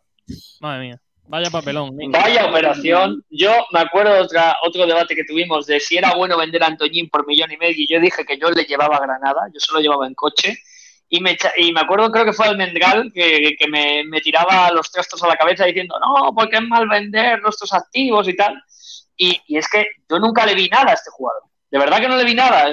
Bueno, Bien. futbolista bien, ¿vale? Eh, pero, anda, pero 10 partidos, 10 partidos buenos. Sí, pero algo tuvo. un millón y medio de euros por un chico que no ha demostrado nada. Vamos, hombre, para adelante. 10 partidos, un millón y medio, ¿eh? Que el- hay un problema en el mercado que es el tema de la edad. Es eh, horroroso. Es una enfermedad que hay ahora mismo Sí. que es Pero- muy mala, muy mala. Cualquier jugador que tiene 19 años y hace tres tonterías, ya mm, cualquier equipo por él paga Kevin, 10 millones sí de euros. Sí, totalmente. Mira, Kevin hizo un partido bueno contra el Mirandés, luego destellitos en algunos encuentros y ya teníamos un equipo que quería pagar 2 millones de euros por él. Magnífico. Que eso fuera así. Bueno, el Ramón, ¿no? Ramón también. Que, que Sí, ponen pero. Ramón, Pero- pero, pero Ramón Ramón- sí es un jugador más regular. Yo lo he visto más Bueno, cosas Ramón- que aquel. Ramón es futbolista, vaya. Es que comparado con Claro. Kevin y con Antoñín, Ramón sabe lo que va la cosa. Y la pelotita. Bueno, de todas formas, yo creo que si Kevin se cuida, se centra y de lo potencia, yo creo que puede ser un jugador bueno para segunda. Pero es No que con que no va a jugar, ser- Sergio. Con Guede Ya, no va a jugar, Kevin. Es el lo- problema. quizá- Con Guede y quizá con lo puede reconvertir en algo. no- y es muy posible- Es muy joven. No es un Y tipo es con muy posible que el Málaga, que el Málaga le busque una cesión a, a equipos, ¿eh? porque También. yo creo que eh, va a tener complicado jugar en el, en el Málaga de Guede, que, que yo creo que con la plantilla, con el- o al menos con el 11 que se pretende hacer, luz de re- recambio, Hombre, yo creo la- que va a ser complicado tener muchos minutos. ¿eh? Con la Y al formación final que plantea jugador- Guede, desde luego no. Pero el jugador que lo que quiere ahora mismo es tener minutos y, y poder eh, buscar un sitio donde vayas a tener protagonismo. Miguel Almendral dice, Rubén Castro es un gran futbolista para jugar a algo, que no es a lo que juega Guede, por lo que los goles llegarán en función de a qué se juegue y quién juegue. No lo veo. José Luis Roja dice, ¿cómo va Kiko? Espero que se mejore. Está, está mejor, hoy está descansando, se ha tomado el día libre. David P. dice, exacto, necesitamos gente que le dé el último pase a Rubén para no tener el problema del año pasado. El 10, señores, que busca Guede. Hashtag Guede busca un 10. Makanaki dice, ¿cómo es posible no tener construida la ciudad deportiva como hemos conseguido de Camacho, Fornals, Anrabat, Darder, Samu Castillejo, Ontivero, etcétera? El, de, el se saber- tiene. Pues porque somos, somos el Málaga, señor Makanaki. Eh, el dinero de Antivero, desde luego, en Málaga no está. ¿eh? Bueno, pero, pero el dinero, el dinero para la ciudad deportiva, me imagino, o yo entiendo, va a salir de CVC, el- de Va las salir, partidas que van para, para, para infraestructuras. Esa es la No, idea. Lo, lo que se Pues va si es no, no sé a adelantar. No, porque el proyecto de la ciudad deportiva ya estaba hecho y pagado an- antes de. Sí, bueno, pero tú puedes, Pero, pero tú puedes eh, incluirlo dentro de tu, de Sí, tu sí, obvio, obvio, presupuesto. No, no os olvidéis que el Málaga en esta va a dividir por fase y en esta primera fase ni mucho menos va a estar la academia construida. El Málaga que tiene previsto para el año que viene acabar la primera fase que es, es un campo de césped natural y dos o tres de césped artificial, me parece. ¿eh? Que no es que vayamos a construir la academia entera, de momento se va a construir esa primera fase con Bueno. cuatro campos. Así que no Bueno, poco a poco, poco a poco. Que- Pero que se haga. Sí. Claro, pero que se haga. Lo importante es que se haga. Luego ya veremos. Sergio Rubio dice, día 7, a las 7 Rubén Castro se presenta con el 7. Lo hemos leído antes, pero eh, demasiado bonito. Dice, mañana va Sergio Rubio a presentar la camiseta. ¿No buscaban modelos? Madre mía. Manolo Gaspar dice, para mañana en la presentación de la nueva equipación nos tengo una buena preparada. Ojo. Viajero Mochilero dice, mañana, mañana Chupinazo y Rubén Castro le ponen los cuernos al Cartagena en el Málaga. No, hombre, no. Dice Miguel Almendral, nunca ves nada. Lo, tiene, lo mismo tienes que ir al oculista. Dice Viajero Mochilero. Marva Aguada dice frecuencia arandista, totalmente. Aranda desde que ha entrado no se calla. Antonio dice la el problema sería totalmente en contra de, la en- de que las entidades públicas den dinero a los clubes privados deportivos. Tiene multa. Bueno, pero como nosotros la UEFA, por lo que sea nos pilla el Llegar al esto. parque. por lo que sea. Viajero mochilero, eh, Miguel Almendra le dice: Viajero mochilero, Guedes es un gran entrenador, Feba es un buen jugador, Ramón es un gran jugador, Roberto tiene gran futuro. Hay buenas cosas, pero no quita que haya cosas muy mejorables. Madre mía. Manu Heredia dice: Mira, Leibar, toda la liga, el primero, el segundo y al final, ¿qué le ha pasado? Que va a jugar con el Málaga otra vez. A Rinchi. Claro. Eh, Alonso 31 dice, Manolo, anuncia RC7 ya, por favor, se necesita. Dice Viajero Mochilero arroba Miguel Almendral, cierto, pero a Roberto lo largan. Ay, Manolito, Manolito. Pero es cedido, ¿no? Sí, pero con opción de compra bastante baja. Eh, David P. dice, casi la formó la temporada pasada dejando el equipo con 10 en algunos partidos. No me gusta nada es casi. Gracias, gracias, gracias por fin alguien. Cuando ha jugado de central, es casi ha sido un Sí, muy buen jugador. Sergio, Sí. de pero- central, pero, de Juan, central, pero el recuerdo- pivote, el pivote titular del Málaga va a ser Genaro. No, no, Con hay que 10 fichar, millones de que- no, no, no. Hay que, por favor, Que hay que no, firmar un pivote. que no, que nadie, ya lo hay verás. que firmar, hay que firmar un pivote. Porque Sergio, el Málaga, el eh. Málaga, el Málaga, Eh, Pero yo- Juan, seamos serios. El Málaga no va a fichar a ningún pivote y Tiene- el Málaga no es que no sé si lo va a firmar o no, pero tiene que firmarlo. Está obligado porque el, el nivel de la plantilla baja mucho por el pivote. Porque el pivote es Pues, la posición más Ya te importante de la plantilla yo, por detrás del ya te delantero yo que eh, yo pienso que el Málaga no va a firmar a ningún pivote. No, no, otra cosa es lo que pensemos, pero es que bueno, pensado, mismo- pero es que el Málaga Pero hombre, con. Scassi, con Scassi, con Genaro, con Luis Muñoz que puede jugar ahí para que No, es que, un Borja, eh, desde, Juan, desde que no ha llegado reforzar, Guede, eh, no va a eh, reforzar. es que se juega la friolera de cero partidos como, como pivote. O sea, Claro, es eso casi para que central, central, central y central. y, y Luis, y Luis Muñoz va a ser el, en el rombo, pues uno de los dos laterales. em, eh, Pero es por casi así está de decirlo, eh. central también por necesidad. Si el Málaga espera algún Claro. en el centro de la defensa, yo creo que casi tira para adelante, ¿eh? creo. Ya, pero eh, Salvi, ¿no, no que es Bustinza y Juan de ya lo tienes. Ya tienes que sacar de ellas casi. Y un- Claro, y no, y- y no te parece mejor firmar a un, a un pivote y poner a de central, porque a mí Scassi este año me ha gustado mucho más de central No, que de es que, es Sí, pero pivote. es casi, pero es casi entiendo yo creo que asumir el rol de suplente, porque pero a casi ver, es sí, el es rol de casi- Si suplente. es que durante toda la temporada, cuando ha estado Guede, Genaro ha jugado todo lo que ha podido. Porque no había otro. Y Genaro va a ser el eh, pivote Sergio, titular. Y claro, Genaro ha hecho porque y Genaro ha el hecho plantilla. lamentables. No tengo, no tengo ninguna duda de que Genaro va a ser el No sé si titular. no sé si tengo ninguna duda. Pero, pues bueno, Sergio, no sé, estamos. Si Genaro es el titular, vas a tener un equipo súper. Si llegan los fichajes, ¿no? De eh, Luis Muñoz, Febas, eh, Pozo, Gallar, Fran Sol, Rubén Castro, eh, eh, tal, eh, Genaro. Eh, Bustinza, Juan de eh, Genaro en medio. Vamos a ver, eso pues, no, eso no hay donde que- cogerlo, por favor. Eh, Bueno, pero sí. Un saludo, a, un saludo a Genaro, ¿eh? Un saludo a Genaro. un saludo- un. No, un, saludo a. Genaro que, ojo, este año. renovado, si el Málaga lo ha renovado y que dé cuenta con él, Sí, sí, de, de- Pero ¿Qué Sergio, yo, fíjate, yo el Málaga lo renueva porque este año Genaro da un rendimiento por encima de lo esperado y al fin y al cabo es un jugador interesante para contar con él, pero yo estoy con Juan en que quizá no puede ser tu eh, primera opción en cuanto al pivote. O sea, lo que dice, sí, hay, jugar hay muchos equipos que acaban triunfando en segunda que tienen un- un- uno de los dos carrileros, uno de los, de los laterales más flojitos, un extremo flojo pero el otro más fuerte, pero es que el pivote... tener ahí, tener ahí la pata que cojea puf, es muy complicado. lo ¿eh? que- Entonces, lo que yo creo que el Málaga es un buen tipo de, de fondo de armario, pero no puede ser titular, teniendo La- la- que tiene el Málaga alrededor. La, la frase que dijimos en Málaga Open, de todos los equipos ascendidos nos acordamos del pivote. Y eso es una realidad. Y, y- y yo creo que si ascendemos nadie se va a acordar de Genaro. por yo creo sea. que casi Genaro van a ser los que están ahí. Es, es casi, es casi Genaro que eh, te formaron una posición que no, no. Digamos que el puesto de pivote no, no fue bien en el Málaga el año pasado. Y eran ellos dos los pivotes. Juan Enrique dice, el objetivo del Málaga siempre tiene que ser el ascenso, sea con la plantilla que sea. Todo lo demás es pensar como un equipo chico y el Málaga en segunda no lo es. Dice, ¿no se ve más flaco a Ramón en el vídeo? Puede ser. Le veo mucha pierna a Ramón, ¿eh? Muy, muy musculosa. Eh, Miguel dice, quizás es lo que quiere su agente y Manolo eh, se debe a quien se debe. Sobre lo de Roberto, me parece que habla Miguel. Que lo flipa dice, buenos días, viva la República. Este año no, no- no ilusiona ni Rubén Castro. Objetivo, vivir tranquilo. Manu Heredia dice, mira el Villarreal, hará unos días, hará unos días o 12 años tenía un equipazo. Se relacionaron por lo menos cinco jugadores de alto nivel, ya no me acuerdo de los nombres y bajó a segunda. Viajero mochilero, cierto, pero tiene las piernas demasiado musculadas, ¿no? Dice viajero mochilero a lo que decía Sergio Rubio sobre Ramón. Dice ahora mismo diría que de Rubén Castro barbaridades. Ha demostrado ser un pesetero de M. Él dijo que en Cartagena estaba a gusto, pero que esos 200.000 euros más del Málaga han hecho decantarse al traidor. Hombre, no. Pero según, según ha dicho la mujer, se ha, se ha venido por menos dinero. Y bueno, y aparte de eso, tampoco eh, hay que pensar que Rubén Castro va a ser un hombre de club.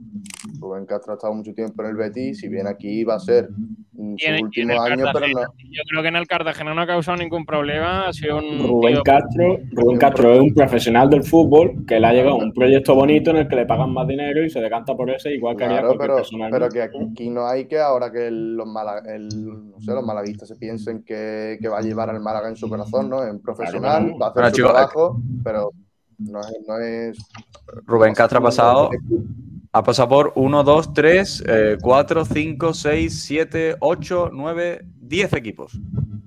por eso de lo de traidor. Sí, pero ha sido, ha sido muy, muy inquieto en sus primeros años de carrera porque básicamente no terminaban de confiar en él y al final lo fichó, me acuerdo, el Depor de Las Palmas y lo empezó a ceder todos los años a diferentes equipos. Y es cierto que nunca ha sido un jugador excesivamente estable, quizás la etapa en el Betis, ¿no? Puede ser un poco la que más recordamos todos. Pero bueno, un jugador que, que, como bien decís, es un profesional y va donde tiene el contrato que más se le adecua a sus pretensiones, nada más. Bueno, pues por cierto, está ya en Málaga Juan Fre Moreno, que se unirá mañana a los jugadores de Guede para incorporarse al grupo y empezar ya a entrenar. Así que el segundo fichaje del Málaga en este mercado, que mañana se incorporará a sus compañeros para iniciar la etapa en el nuevo club. Eh, chicos, vamos a meternos, ahora después seguimos leyendo oyentes porque si no nos da tiempo. Eh, vamos con el, tema de Rubén Castro, más o menos lo, lo hemos analizado. Pero rápidamente, eh, ¿creéis que tenemos los datos por ahí eh, del Pino de los tres fichajes más ilusionantes de los últimos cinco años para debatir ahora si Rubén Castro es el mejor fichaje del Málaga de los últimos años? Así que. Efectivamente, Sergio. Yo, mira, he cogido de las últimas cuatro temporadas, desde que estamos en segunda, he cogido una serie de nombres que de cada temporada, los que yo creo que han podido ser más que han causado más expectación en la afición del Málaga. Si no, si se os escucha, o sea, si se os ocurre alguno, me lo decís y lo comentamos. Nos vamos al año, al primer año en segunda, 2018-2019. Yo he destacado tres, tres nombres que llegaron en verano. El primero, Pacheco, que yo creo que al jugador de Pizarra se le recibió aquí muy bien, como malagueño, que venía a demostrar que todavía valía para el fútbol. En Dialle, evidentemente, que vino cedido. Aquí voy a contar cedido y fichado. Y Blanco Lechuk, que al final yo creo que de los tres, bueno, junto con Dialle, fue el que más rindió ese año. Así que eso, de la temporada 18-19, destaco esos tres fichajes. Pacheco, Dialle y Blanco. Si se os ocurre alguno, repito que decirlo. Nos vamos a la temporada 19-20, una temporada ya más complicada que la anterior. He destacado varios nombres. Eh, Tete Morente, creo que llegó y yo creo que demostró más de lo que se esperaba de él. Tampoco fue mucho, pero yo creo que No, no, no se, se, esperaba, no se esperaba nada de él, yo creo. Ahí está, no se esperaba casi nada y al final pues rindió. Rolón, que se decía que era el famoso 5 de la paternal. Eliminado ayer de la Libertadores, por cierto, sin jugar. Sí. Sí, que al final ha sido un desastre. Y después también cedidos que vinieron Sadiku y Buena Casa, que de Buena Casa yo creo que no se esperaba nada y, y no dio nada. Y Sadiku pues al menos sí rindió, metió su golito. Y bueno, ese año también volvieron de la cesión Luis Muñoz y Juanpi. Luis Muñoz al final se ha, se ha quedado como capitán del equipo y Juanpi pues, pues finalmente salió del club. Madre vida. Eh, Madre mía. Nos vamos a la temporada 2021, en la que he destacado cuatro nombres. El primero Joaquín, Joaquín Muñoz, que vino cedido, que se esperaba mucho de él, se esperaba bastante de él, y al final, bueno, pues sí jugó, sí se puede decir que cumplió con un mínimo, yo creo, yo le daría un suficiente a su paso por, por Málaga. También tenemos Jairo, tenemos a Jairo, que todavía sigue en la plantilla, Chavarría, que también llegó como un delantero bastante bueno. Bueno, y Jairo ya no. ¿eh? Jairo ya terminó contrato la semana pasada.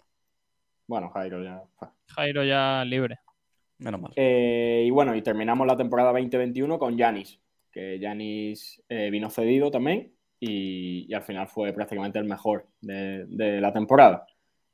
Y vamos a terminar ya con la temporada pasada, ve- 21-22. Aquí tengo más nombres. en Tengo miedo que- de esos nombres. ¿eh? Tengo miedo. Vamos a darlo porque en agosto aquí mucha gente eh, dijo, como ha dicho Aranda, me parece antes, era un equipo de Europa League. Eh, tenemos a Brandon, que causó bastante expectación, Jozabed, que no tanta como Brandon, pero también, Paulino, bastante expectación, y ya como cedidos, que vinieron Cufré, que cierto director de esta radio dijo que era el mejor lateral izquierdo de la segunda división, Antoñín. Y yo lo pensaba también. Lo digo también, me apunto esa también. Antoñín, que vino como promesa del Málaga, leyenda del Málaga, podríamos decir. Víctor Gómez, un pedazo de lateral. Y Feba, que al final se, se ha quedado y fue un muy buen fichaje. Chicos, Así con esos, ya datos, con estos nombres, no sé si Rubén. Castro es el más ilusionante de todos.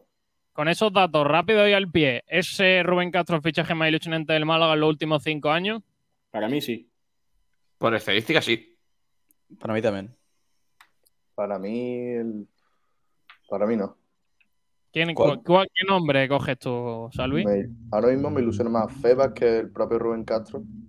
Aunque es cierto que la trayectoria del delantero le avala mucho más que a Febas, pero estoy más ilusionado con Febas que con Rubén Castro. Hombre, es que hay, hay que analizar una cosa en eso, es que Febas es un tipo que ya ha rendido aquí. O sea, Febas no es, no hay ni, porque por ejemplo Rubén Castro alguno puede decir, no, 40 años, a ver cómo se, cómo se adapta. Febas no tiene ese problema, pero es que Rubén Castro es el jugador que más goles ha generado en la segunda división, ¿eh? O sea, Bueno, pero 27, Febas- 20, 20 goles y asistencias. Y puede, y puede lo que sea el de, más, el de más de fútbol español, ¿no? Si esta temporada marca 6, me parece, ¿no? Eh, sí, el- si marca 9, empata Nino como el máximo goleador histórico de segunda división. Por eso va a tener esa motivación importante que Claro. quiere ser el máximo goleador. Además, Nino ya está retirado. así que- Falta. Feba, es, verdad que este año sí nos causa mucha expectación porque ya lo hemos visto aquí, sabemos que es muy bueno, hemos hecho un esfuerzo, hemos, nos hemos arriesgado para, poner, para poder tenerlo y lo tenemos, pero Febas cuando llegó el año pasado, en invierno, Yo, claro, creo yo que no, causó tanto. No, no, yo te, estoy, yo te estoy hablando del fichaje en propiedad de Sí, ahora. sí, el fichaje ahora. Cuando, cuando llegó cedido, sinceramente no, no me generó ninguna expectación. Bueno, Claro. pa- para los que lo habían visto en Albacete, para qué tal, pero no era, no era, no No, era para el gran mí público. no. No era Rubén Castro, que se, se recuerda a la época del Betis, eh, eh, no se ha dejado hablar en segunda división de él. Eso es más mediático. Falta señor eh, Borja Aranda por eh, comentar su opinión. Yo es que tengo, yo tengo claro que como digamos talento y futbolista, sí. Eh, es decir, al final Rubén Castro, independientemente de la edad, es, es un jugador contrastado, ¿no? En la categoría. Pero yo creo que, que en Diallo también fue un fichaje ilusionante. Dentro de que era un centrocampista, ¿eh? que no era un, un jugador creativo ni un gran goleador. Yo me parece que era un jugador que venía de jugar en primera división, en equipos importantes, en competiciones europeas. Entonces yo creo que ese fichaje también era muy interesante. Por eso he tenido un poco de duda ahí. La diferencia es que Pero- el día vino cedido, claro. Rubén Castro ¿Con cuál te queda? Claro, pero bueno, hemos hablado de cedidos y de Sí, sí, sí. Entonces, Ujú. Claro, eso, eso y que y también que era, llegaba un equipo recién descendido que era favorito para ascender y Rubén Castro llega a un equipo que no lo es. O sea, eh, lógicamente el baremo de la ilusión es distinto. En, el, en aquel Málaga eh, era más difícil que hubiese un jugador que ilusionase una barbaridad. En este Málaga es más fácil ilusionar. O sea, si, si destacas. eh, lo- si aquí eres un, un 9, en aquel Málaga eras un 8. O- Aranda, para ti, ¿qué perdona?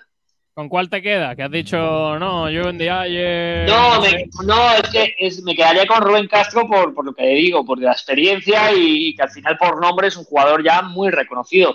Pero sí que es verdad que, que he tenido la duda con el día. Vale, pues eh, vamos a leer Saba Twitter, a ver qué dice la gente sobre la ilusión del fichaje de Rubén Castro. Venga, vamos a comentar. Hay que recordar, la pregunta era, ¿crees que Rubén Castro es el fichaje más ilusionante de Málaga los últimos años? Pues las respuestas, algunas variadas, ¿eh? La primera, de que lo flipas, eh, no. Luis Muñoz ha sido el fichaje más ilusionante. Hay que recordar que Luis Muñoz acaba contrato, acabó quedándose y tal. Eh, Espeto Patronus, espero que tirando de ironía, comenta que no, que Calle Quintana. Eh, Jiménez comenta, el fichaje más ilusionante con diferencia es el de Horta por el Benfica. De largo, a ver si se da. Bigotillo Malaguista comenta que le ilusionó más Febas, la verdad.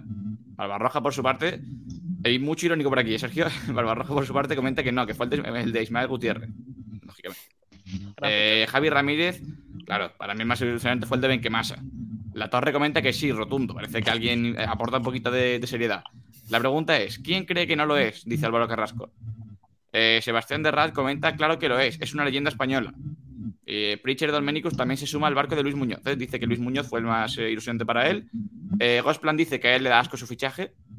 Cosas de la vida. Bueno, Y, y Oce Thanos, Thanos tiene razón. Si, si sale mal un fichaje de un señor de más de 40 años, diremos que no se podía saber. Me ilusiona más quedarme con Roberto, fidelizar a Ramón y traerme a Le Benítez. Tampoco Así que mucha variedad de opiniones. Pensábamos que iba a haber más. más... sí, aquí en, aquí en YouTube Roque Fran dice, cuando vi anoche que Rubén Castro se iba al Oviedo me puse más blanco que Casper, menos mal que era un fake. Y Miguel Almendral sigue con su con su tono habitual. ¿Queréis evaluar a toro pasado los fichajes más ilusionantes? Miguel Almendral dice, Pau Paulino, por supuesto. También dice, ¿cómo podéis evaluar la ilusión? Me veo, los sociólogos van a besar la boca si soy capaz de evaluar las ilusiones pasadas y compararlas con las de hoy. Gracias, Miguel. Eh, me- Manuel Heredia dice, Sandro ha sido el mejor delantero, el mejor jugador delantero en los últimos seis años. Estoy de acuerdo. Pero nosotros hemos analizado un poquito la etapa en segundo. Sí. Eh, Miguel Almendral, pero es que están debatiendo cuál le hizo más ilusión antes de verlo jugar. Y Málaga es para eso los, jugar- los lugares donde la gente se ilusiona haber visto al jugador. Okazaki y Paulino fueron trending. También lo de Paulino tiene trampa porque lo de Paulino fue a raíz de la canción del Rumba, que, se- que fue trending topic y tal. Lo de Kazaki Porque- fue un bombazo. Porque, claro, porque Saba, seamos serios, eh, Paulino cuando el Málaga oficializa, hemos fichado a Paulino de la Fuente, Claro. nadie, nadie o muy poca gente conocía a Paulino. Muy poca gente. mucha gente se, se reía con el nombre, le hacía gracia y tal. Aquí comentamos lo de que el máximo regateador por detrás de Messi y todo el rollo. Pero, pero sí, sí que es cierto que había coñas. Pasa que después el Rumba saca, saca, saca lo que sacó y se hizo trending topic en España. Claro. Eh, dice, ¿puede venir Rondón? No lo creo. Y Fran Echesco Gómez dice, me quedo con Febas. Bueno, pues vale. Eh, chicos, eh, vamos con el segundo tema del día rápidamente, porque vamos justito de tiempo, que es Sabatel. eh, estamos preguntando sobre los abonados. Así es, el debate concretamente es, ¿te ilusiona que el Málaga tenga ya más de 10.000 eh, 10.000 abonados? ¿Crees que los próximos fichajes aumentará? Hay que ver cómo, cómo ¿Qué os influye el tema. parecen, qué os parecen los 10.000 abonados? ¿Crees que es una, una buena cifra contando que estamos a día 6 de julio? Y contando que yo no he podido renovar. Habrá que sumar uno ya mismo. Eh, Pues, ¿Cuándo vas a renovar? que va a Salvi? otro día, Salvi. no, ya, ya, pero he tenido un problema con, el, con la domiciliación con la Caixa y me lo están solucionando. Al final te quedas sin abono, ¿eh, Luis? No, hombre, que Ahora, está la cua- temporada cuando, buena. llegue, cuando llegue y te hayan quitado el sitio justo el tuyo, uff. No, no, no. No va a poder ver la Bueno, son buenos, son buenos números, ¿eh? Son muy buenos números, yo creo que va la cosa bien. Y, y al final la afición del Málaga siempre es muy fiel al equipo. Es una afición entregada y yo no tenía dudas de que el Málaga iba, iba a volver a cumplir este año. Aranda, también te digo que muchos son prácticamente los 10.000 que son de siempre renovaciones. Yo creo que ahora el número empezará a ir un poquito más lento con nuevos abonos y yo creo que no va a aumentar una cosa excesiva. ¿eh? Yo creo Bueno, que fíjate, yo, creo que lo de, dale. lo de más lento es relativo, ¿eh? Si ahora de repente esta semana, de esta semana a la siguiente, se anuncia Rubén Castro, se anuncia Fran Sol, Alex Gallar, el tema del ayuntamiento con el ascenso, ya mucha gente empieza a escuchar pajaritos por ahí. Pues yo no sé si va a ir tan lento o no, ¿eh? Yo creo que mm, yo puede- sinceramente puede creo que- freno. Creo que el Málaga se va a quedar en 15.000 o menos. De ahí más. imposible. ¿Cuánto fue la temporada pasada? 13.000. 13.000. Sí, pero el año pasado también hay que contar que fue, hubo el tema del COVID, que no estaban desde el Sí, principio sí. los abonos. Yo y creo tal. que este año la barrera de los 15.000 la superamos, pero yo creo Sí. que, como dice Sergi, va, va a subir el número mucho más lento, porque sobre todo esas cifras han sido por renovaciones. Y cierto veremos- que el Málaga puede ganar abonados con, con el tema de un proyecto quizá algo más ilusionante, pero unos 2.000, 3.000 más, 3.000 Mm. más, no creo Sí, que sí, sí. tampoco muchísimo más. Y veremos la, si surge en efecto todo el tema de campañas que hizo el Málaga la pasada temporada para intentar incentivar el malaguismo y traer a nuevos abonados, que cuando se va a ver si ese número, bueno, si las campañas fueron efectivas, va a ser ahora, que cuando empiezan los nuevos abonos Claro. y si hay muchos eh, niños y padres que fueron por primera vez a la Rosaleda que confían en el Málaga y se hacen abonados, veremos. Y, esperemos que, que- que ocurra así, no al revés. O sea, que sería la de yo me aboné el año pasado, con tanta promoción me hubiese salido mejor, no me abono este año. Esperemos que no. Esperemos que, que todo, el que todo aquel que no conocía a Rosaleda, que no, no frecuentaba a Rosaleda, que se haya quedado enganchado y que vaya este año a, a abonarse. Vale, eh, ¿quién falta por Pablo del Pino? Que por ejemplo no, no he dicho que le parecen Sí. esos 10.000 abonados. Nada, a mí me parecen muy buenos números. Para estar a 6 de julio me parecen una locura, la verdad. No me lo esperaba para nada y me parecen muy buenos números teniendo en cuenta que va a seguir sumando. Eh, es lo que, lo que ha comentado alguien antes. Seguramente, bueno, no sé si superaremos los del año pasado, yo creo que sí, pero no sé por qué la gente está ilusionada. Porque no encuentro el motivo, supongo que por Guedes, porque si fuera por el equipo, no, no encuentro el motivo, pero bueno, habla muy bien de lo que es la afición del Málaga. Sí, al final el Málaga tiene que buscar nuevas formas de ilusionar porque al final en el campo eh, lo que ha pasado no, no, no invita al optimismo. Eh, Aranda, eh, ¿qué te parece a ti esos 10.000 abonados? ¿Cómo, cómo lo, lo valoras? Insisto, yo creo que la afición del Málaga siempre cumple, me parece bien. Es cierto que siempre el primer empujón es el grande, pero en todos los clubes, donde es cuando se formalizan las renovaciones y cuando va con más ilusión la gente, luego suele frenar un poquito, pero creo que son buenas cifras y el Málaga al final, con el estadio que tiene y la masa social y todo lo que conlleva, es un equipo muy fiel, es un equipo muy fiel, una afición muy fiel en, en el número de abonos y de asistencia. Entonces, yo no me esperaba menos de la afición del Málaga, la verdad. ¿Cuánto crees que podría llegar? Eh, ¿Lo ves como nosotros que puede estar en 15.000, 13.000? Sí, yo creo, que- yo creo que entre 14 y 15 mil los, los puede conseguir el Málaga, sí. Por cierto, Sergio, el año pasado hicimos una porra, me parece, de cuántos abonados, cifra exacta. Es verdad. Habría que hacer vamos, eso dentro vamos, de- vamos, vamos. Venga, señores, dale. Empieza tú por decirlo. Ya, lo- se ha pues, hecho, ya se ha hecho eso, ¿eh? ¿El qué? Eso ya se ha hecho, ¿eh? Es que es que muy de Kiko García, entonces seguramente me lo haya pisado, seguramente. Kiko García hoy no está presente. ¿Quién Así estuvo, que- allí, ¿Quién estuvo allí en el programa? Juan, ¿quién lo dijo? No, no, no falle, no falle. Digo hace creo que dos o tres semanas, ¿eh? Es que pensamos igual. igual, igual, igual hacemos otra vez y contamos este. Sí, igual. Claro, si no- nadie- estamos, estamos más cerca. Que por cierto, Juan, a- hablando, hablando de porra y tonterías, el viernes pasado, sin ningún rumor de Rubén Castro por el Málaga, nos pusimos a decir Rubén Castro, Rubén Castro, Rubén Castro, y oye, parece que ha colado, ¿eh? Yo, yo so- que- yo so- yo soñé que Rubén Castro venía al Málaga y esto es cero broma hace creo que una semana y pico, ¿eh? Cuando no, no había nada, cuando nadie Sueño. sonaba. Sueños húmedos. Sueños raros, raros. Bueno, eh, yo digo 15.250. Eso lo apunta alguien por si. Eso, eso es hilar, hilar fino, ¿eh? 15.250, ojo, ¿eh? Es que hay que decir cifra exacta, Aranda, si no, no vale. Pues venga, yo voy con, venga, un, un poquito más optimista. mm, 16.301 con Salvi. Que si no Joder, sería y- 300, pero con Salvi iba a decir- 16.301. Yo iba a decir un número muy parecido a ese. ¿eh? Hombre, si quieres poner 300 y tenemos Os la venís- diferencia- voy a poner de- 300, depende- me matáis, depende de la ¿no? Me domiciliación de matáis. Salvi. puede Os venís muy arriba, chavales. Sí, hombre, a 15. 16 se puede llegar. 15.332, porque confío de que Salvi vaya a ir acompañado. ¿eh? Para ese dos. Yo Venga, yo voy a decir 16.362. Salvi se queda sin abono y sin acompañante. Así que restarle 16 vuestros, 16.080, digo yo. a vuestros números le restáis dos personas y, y os sale.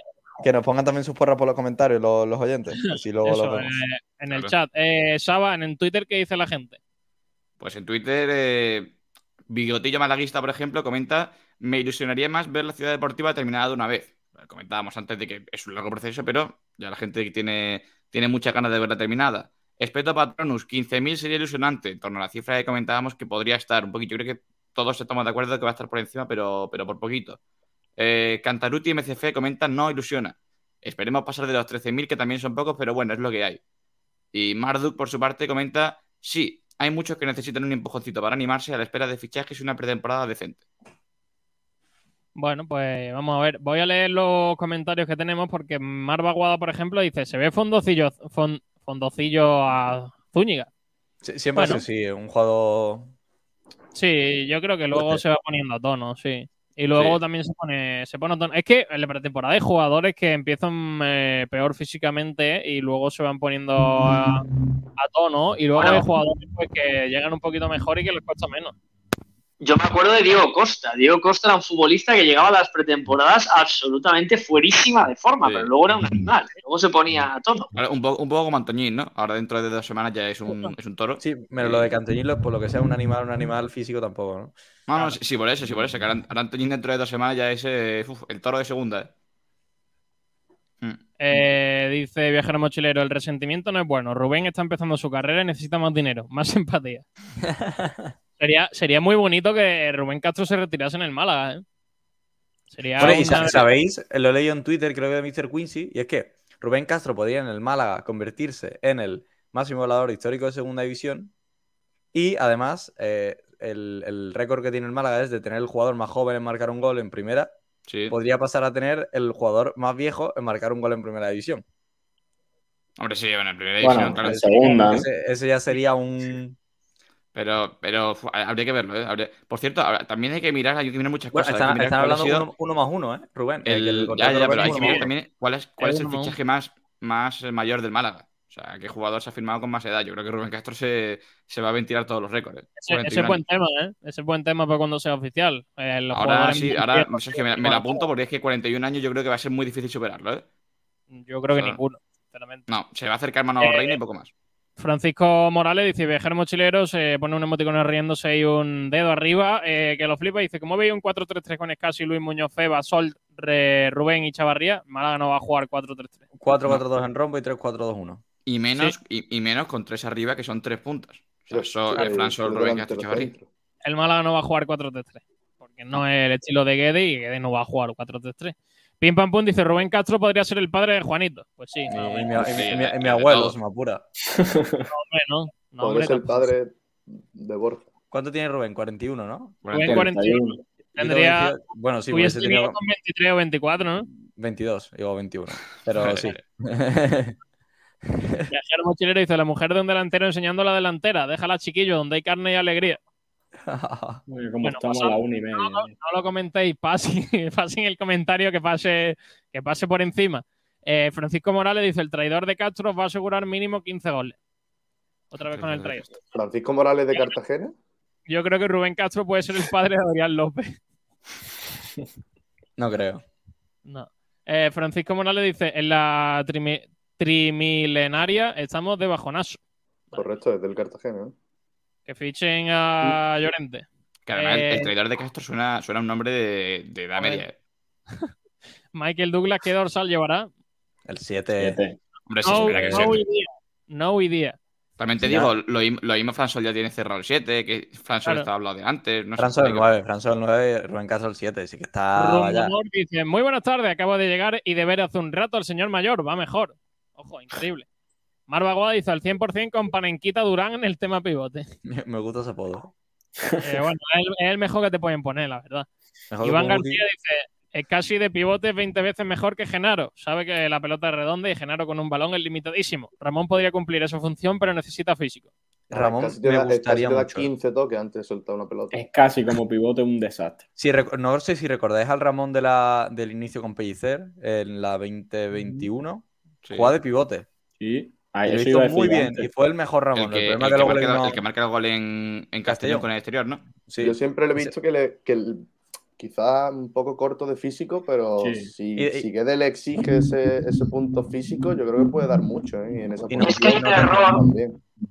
Hay un error que es que siempre hilamos el pivote a que tiene que ser un futbolista físico, defensivo, que meta pierna, y es depende de lo que tú quieras jugar. Si tú quieres ser un equipo protagonista, tu pivote tiene que ser un futbolista que lo primero te- que te priorice es una buena salida de balón, y no para eso necesitas un jugador de un poderío físico. Eso lo puedes eh, arreglar con gente de su entorno, en el centro del campo. ¿no? Entonces, a mí creo que Ramón, por condiciones y visión de juego, es el mejor futbolista que tiene el Málaga para darle inicio a la salida de balón. Y, Sobre y todo ojo también. por, una, por 100%. una clave, una clave básica, perdona Juan, y es que hay tres centrales, que ya de por sí no, son- no son dos centrales, sino que son tres. Uno puede saltar siempre a la presión. Eh, está acompañado de dos carrileros que parece que Juan Fran va a ser uno, que Juan Fran es de perfil defensivo claramente. Eh, y Ramón, lo bueno que tiene para el sistema de quiere Guedes es que no es un jugador que te controla, se gira y juega para adelante. Es un control que, que controla y diversifica. Derecha, izquierda, izquierda, derecha, derecha, izquierda. Y eso en un Málaga de Guedes, que puede ser un Ramón con una línea de cuatro por delante, me parece que puede ser muy interesante. Eh, Yo creo que puede ser un jugador, delante. un jugador clave. ¿eh? Y el tema físico creo que no es, no es algo fundamental en Ramón, pero creo que es algo que, que le ha faltado y que si coge ese puntito puede mejorar mucho su, Ah, su sí. nivel. ¿eh? A mí me falta Ramón la primera reacción, es decir, en el momento que eh, lo quiebran, el, el llegar otra vez al balón, el seguir encima, porque cuántas veces hemos visto esta jugada de Ramón que, que se van de él y ya directamente agarra, pum, amarilla. Eh, Hmm. Creo que al final de temporada, si no ha terminado Ramón todos los partidos con amarilla y de la misma forma, eh, estoy exagerando, pero, Pero creo que, que en eso. Bueno, dale, dale. no, ya, eso era. Que creo que en eso Guede eh, puede, puede aportarle bastante, porque creo que eh, con, con Pellicer, eh, José Alberto, Nacho, han sido entrenadores más fríos, que quizás no han exigido tanto en ese apartado, y yo creo que Guede sí que, sí que puede darle ese, ese plus si el jugador pone en su parte, evidentemente. Vale, pues seguimos leyendo comentarios. Por ejemplo, el de David P. que dice casi es un boquete en el equipo. No tiene ni idea de creación. Por favor, abran los ojos. Antonio dice, para mí Genaro y casi no juegan de titular ni en primera red. No lo El, creo. el, el Escasi- el Escasi central de final de temporada, sí, sin duda. Roque Fran dice, cuando vi anoche que Rubén Castro, Sí. otra vez lo del Oviedo. No, hombre, otra vez no voy a leer lo del Oviedo. Eh, Miguel, ¿queréis evaluar? has leído ya todo, Sergio, creo. Vale, sí, es que me he ido un poco arriba. Eh, a ver, eh, dice Viajero Mochilero, te saltan los mensajes al igual que te saltan las entrevistas a las mujeres en las previas de los partidos. Pues ya lo he leído todo, viajero, para que te quedes tranquilo y a gusto. David P. dice, yo dije hace varias semanas que te iba, que, que te iba- que teníamos que, Que fichar a teníamos. Castro, pero siempre le ponían las muletas por delante. Nada, jugadorazo. Francis Rumor dice, apunta esta cifra, eh, 21.736 más 3. Madre eso, mía, más, eso más tres en función de objetivos, ¿no? Claro. Madre mía, eh, 21.000, ¿eh? bueno, el, Marva Guada dice, a partir de ahora habrá pocos abonados nuevos, a ver si llegamos a los del año pasado. Pues sí. Mira, aquí hay más porritas, ¿eh? 14.569 para viajeros mochileros, Miguel Almendral 12.500, Michael Douglas dice 16.400, Antonio dice 14.000, una pena para la quinta ciudad de España. pues sí. Miguel Almendral corrige como la sexta. Dice sexta, da igual, lamentable. Antonio dice, es lo que tienen más de 20 años metiendo las zarpas los gobiernos del PP en Málaga, así vamos. Madre mía. Estamos mezclando. Mario, Mario FG16 dice: Cuando Antoñín venga a la Rosaleda, ¿le van a pitar? No creo que venga a la Rosaleda. Tampoco creo que lo vayan a pitar, yo creo que en diferencia. Vendrá, vendrá, seguro. Bueno, no sé yo, ¿eh? Bueno, a ver, a ver No, dónde no creo, yo creo que todo mucho más mercado que no sea mantenerse en Antonio se le Granada. está, se le está poniendo cara de, de liga exótica, ¿eh? Se le está poniendo Sí, cara de sí. una liga, a una liga menor, sí. Además, además Aranda, de, de liga exótica, pero de, de que el representante vaya a negociar con el AEK Larnaca mismo, que, que ahora lo tenemos reciente, con los highlights Sí. del primer año del Málaga. O sea, mira, mira qué jugadorazo. Mira, mira qué, qué recorte, mira qué gol. Que son chipriotas, pero no son imbéciles. Es decir, que, que también mirarán algo. Ah, No, no, no, no, no, es que te, te digo porque más de, un- más de un fichaje, más de dos en Chipre se han hecho así, ¿eh? Se han hecho de. En cuanto no, a so- jugadores y que no fueron. solo a- en Chipre. Bueno, sí. No, lo que pasa es que en Chipre, igual que las ligas menores, eh, al final eh, ellos lo que se quedan es que es un futbolista con experiencia en España, ¿no? En primera o en segunda división. Entonces, eso para ellos es suficiente nivel para, para ir a esa liga. Porque son ligas muy menores. Son ligas... Igual que la liga estadounidense, la Major League Soccer está creciendo mucho y se está, y se está potenciando más de lo que la gente se piensa. Que ya no es esa liga pequeñita que veíamos antes. Hay otras ligas todavía que están muy lejanas a, a un nivel competitivo Sí, pero- y donde os pero- puedo asegurar que la liga chipriota no es mejor que la primera federación. La diferencia de la liga americana es que en Estados Unidos hay dinero. No es lo mismo que, que en el Bueno, pero, conjunto pero en de Chipre, Chipre. en, No es lo mismo. en, en lo que es la liga no, pero en algunos equipos sí que sigue pasta. ¿eh? Sí, Hay, pero no- en Chipre, eh. cuidado, cuidado con Chipre. Cuidado. Que sí, pero no, al- pero no a los niveles de Estados Unidos. Claro, claro. No, hombre, no, eso no, pero que hay equipos que pagan, pagan muy bien en Chipre. Por eso muchos futbolistas que todavía está para jugar en España en primera o en segunda división eh, aparecen por ahí de repente en la liga chipriota. ¿No, ¿No esto es directo Hombre. deportivo? Claro. Eh, dice Viajero Mochilero, Luis Muñoz de pivote es muy bueno. Y que lo flipa dice 11.800. Serían 1.800 más de los que tenemos en todo el Sí, verano. que-. Eh, chicos, voy despidiendo porque tenemos la sección de Miguel Almendral en unos minutos. Eh, voy a despedir al árbitro, Salvi Aguilar, gracias. Nos vemos mañana. Un abrazo, adiós. Hasta luego. Eh, Pablo del Pino, muchas gracias. Hasta mañana. A ti, nos vemos, chavales. Despido también al pelirrojo de la radio. Hasta luego, Juanito Durán. Mañana nos vemos. No, nos vemos, Sergi. Hasta mañana. Hasta luego. Y despido también al hombre del norte del- de este programa, Borja Aranda. ¿Qué tal? Gracias. Pues muy bien, muchas gracias. Un abrazo grande a todos. Creía mañana. que me estaba llamando del norte a mí, Sergio. Me te iba a decir del norte de Gibralfaro, porque vaya. Del norte de Málaga. Sí, Eh, vamos con lo de Miguel, ¿eh? Sí claro. Eh, se llama la sección Algo de qué hablar. Segundo episodio. Y Madre. yo puedo, os puedo adelantar que sale con una pizarra, así que tengo miedo. Tengo La pizarra de mucho- almendral, ¿eh? La pizarra de almendral. Vamos a ponerlo, venga, ¿eh? Vale. Ahí está, dale, dale. Ahí.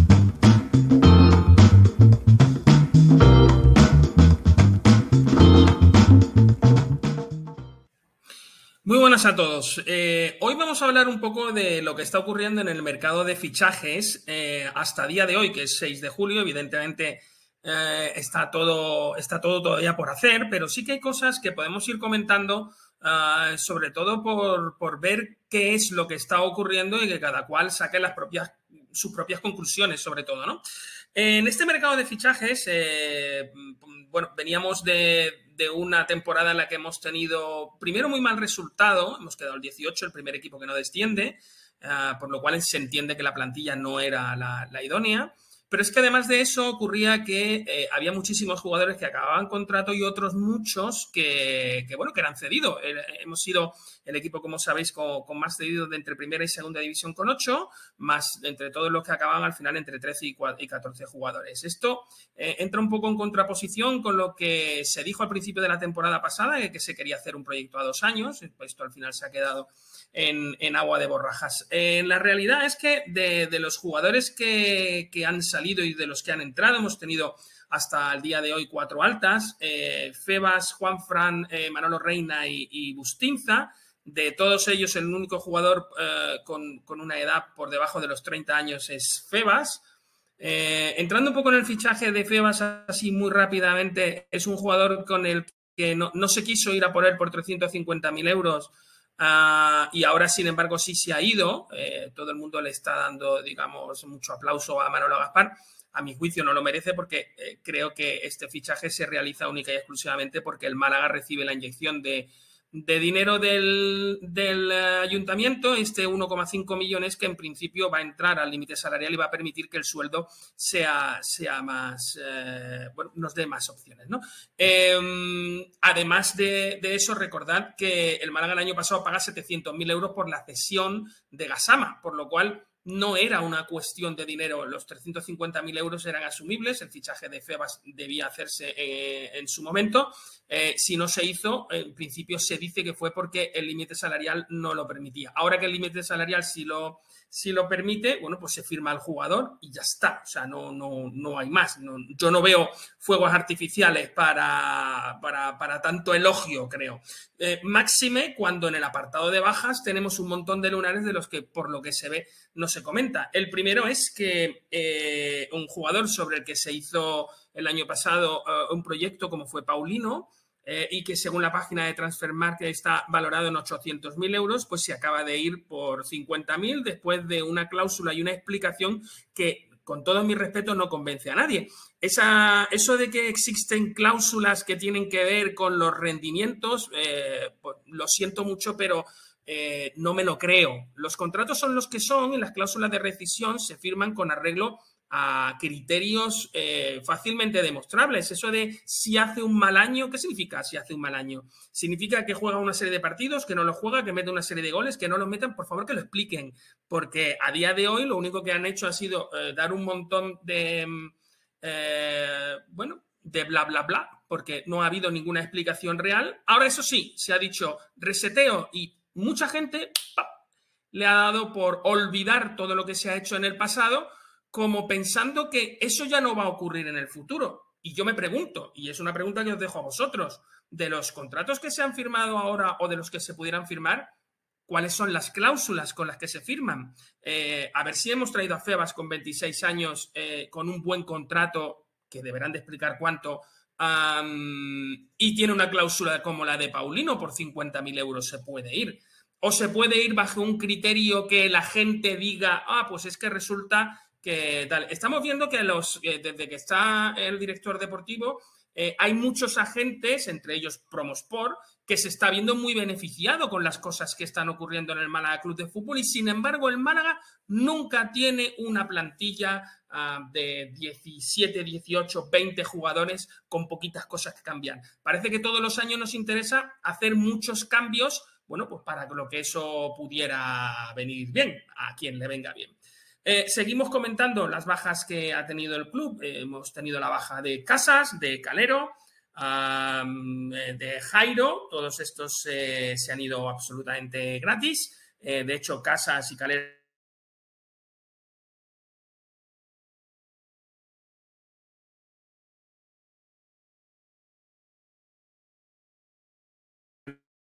Y luego hay dos, dos lunares, creo, muy grandes y es eh, lo que el Málaga está haciendo con la cantera, lo que la dirección deportiva está haciendo con la cantera. Recordemos lo que ha pasado con Alex Benítez, e incluso hay por ahí eh, quien cuenta que bueno, el entorno de Alex Benítez se entera por, por una conversación que tiene eh, duda en una cadena de, de, televisión o en un medio de comunicación, se entera de que no le van a renovar. Aunque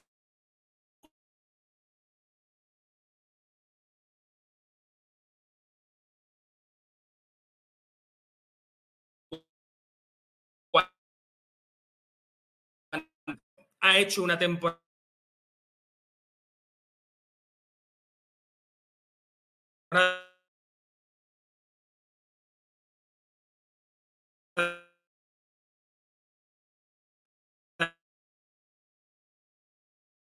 creo que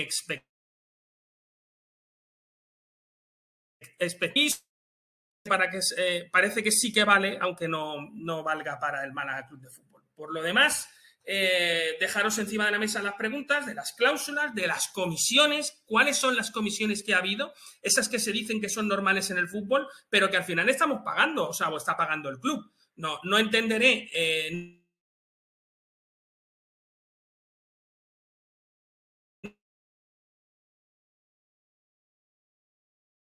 nunca que a estos jugadores. Eh, en otro momento, si queréis, hablamos de por qué Ramón parece estar buscando su salida o por qué se habla de que Ramón pudiera salir o por qué el Málaga sigue vilipendiando a otros jugadores de la cantera como por ejemplo Roberto que, que bueno, habiendo demostrado que es un jugador muy interesante y muy válido, también parece que está en el disparadero de salida. Muy bien chicos, un saludo. Esta era la sección de hoy de Miguel Almendral de Tenemos que hablar, bueno, donde ha analizado un poquito lo que está siendo el mercado de fichajes del Málaga Club de Fútbol en este, en esos primeros días del mercado. Eh, Saba, nos metemos ya con el polideportivo, ¿no? Sí, hay que meterse con el polideportivo, que hay noticias, ¿eh? Y sobre todo en básquet. Sí, hay cositas. Eh, está por aquí nuestro compañero del baloncesto, Pablo Camacho. Hola, Pablo, ¿qué tal? Buenas tardes. Hola, ¿qué tal? ¿Cómo estáis? ¿Qué tenemos de baloncesto? ¿Con qué, eh, qué hablamos de Unicaja? Pues tenemos varias cositas. La primera de ellas eh, es que Yannick Enzosa está muy cerca de irse cedido al COSUR Betis. Eh, esta mañana ha salido la noticia de que el Unicaja estaría cerrando el acuerdo para ceder al pívot al, al equipo sevillano y con esto completaría la siguiente temporada fuera del Unicaja para marcharse eh, la siguiente a Estados Unidos. Bueno, pues parece que el Unicaja va a decir adiós a Enzosa. Eh, ¿Qué más cositas tenemos, Camacho? Pues eh, tenemos también mañana, a partir de las 11 de, de la mañana, el sorteo de la Basketball Champions League en el que Unicaja estará en el bombo 1, por tanto, eh, eso significa que jugará eh, esta fase previa a partir de las semifinales. Se ahorra tener que jugar eh, una ronda de cuartos de final y comentar también que esta eliminatoria se disputará en el Palacio de los Deportes Martín Carpena desde el día 23 hasta el 25 de septiembre. Eh, ¿Alguna noticia más sobre la actualidad de Unicaja? Pues no, de Unicaja no tenemos nada más.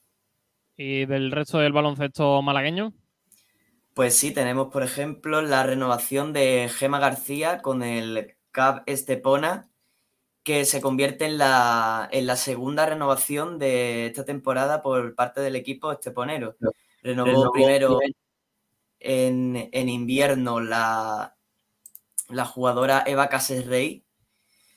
Y ahora el, el club esteponero anuncia la renovación de la base nacida en el palo, que completará su, la que va a ser su segunda temporada en Liga Femenina Challenge. Así que un buen, un buen refuerzo para el equipo y para esos intentos de, de ascenso, porque este año no pudo ser, se quedaron muy cerquita. Y bueno, esto lo que hace es reforzar el equipo y bueno, que sea más competitivo, ¿no? ¿Alguna noticia más en el resto de clubes de la provincia? Pues nada más, si quieres comento ya lo último, que es que esta tarde, eh, bueno, esta noche más bien, a partir de las 9 se jugará el España-Canadá del Mundial Sub-17. Se disputará en eh, Alaurín de la Torre, ¿vale? Después de que ayer España le ganara a República Dominicana el tercer partido del grupo y se clasificara como segunda a estos octavos de final que, repito, hoy se, se disputarán contra Canadá. Vale, eh, muchas gracias, Pablo. Un abrazo, cuídate. Pues nada, un abrazo a todos vosotros. Hasta luego. Hasta luego. Hasta luego. Tenemos también, Saba, noticias del balonmano. Por ejemplo, el libero Por cierto, Sergio, déjame, an- antes de meternos con balonmano, hay que comentar una cosita rápida que es que no la ha comentado Pablo porque ha salido hace, mm, hace poco, durante el programa, y es que ya ha salido la campaña de abonado Unicaja. Eh, estaba parado el tema con el con tema de renovaciones y tal, ya parece que, que aparece. El, empiezan desde hoy las renovaciones y los precios desde, las, desde 130 hasta 484, pasando por, por 96 euros por tal, en, en cuatro renovaciones de adulto. Después ya hay muchas, hay muchas variaciones, hay muchas categorías de abonos, pero ya, ya está disponible la campaña y la, de- la detallaremos esta tarde en la web. Mm, Vale, pues eh, a ver también Unicaja, que va a tener un año complicado para ilusionar a la gente en cuanto a renovación de, de abonos. Eh, ahora sí, eh, fichaje de libero que no han... Dime, Saba. No, no, sí, sí, ahora dale, dale. Fichaje de libero que no Antequera que se queda con Nico López, que va a llevar la batuta del conjunto antequerano, donde continúan llegando las buenas noticias en forma de fichaje con el anuncio de un nuevo jugador que es el central Nicolás López, que llega procedente del club balonmano Villa de Aranda. a sus 28 años. Nico López es un jugador con mucha experiencia en la división de Honor Plata y tras formarse en las categorías inferiores del balonmano Alcobenda, dio sus primeros pasos en la categoría senior. Así que fichaje del libero que no Antequera que eh, vamos a escuchar en su llegada al conjunto antequerano. Bueno, el primer motivo eh, es que me parece un, buen proyecto deportivo. Desde las primeras conversaciones con el club, eh, con Chispi, la verdad que, me gustó la idea que, planteaban, que, tenían para mí, que tenían para, el grupo, para, el club en sí. Eh, y bueno, es un club eh, mítico de, del balonmano, de la categoría. Eh, tiene una cultura y una afición del balonmano tremenda que siempre ha sido muy característica cuando hemos cuando he ido a jugar ahí. y bueno, es un equipo en el que puedo aportar mucho, eh, espero en lo colectivo, en lo, personal también, y que me pueda hacer seguir creciendo como jugador. Es un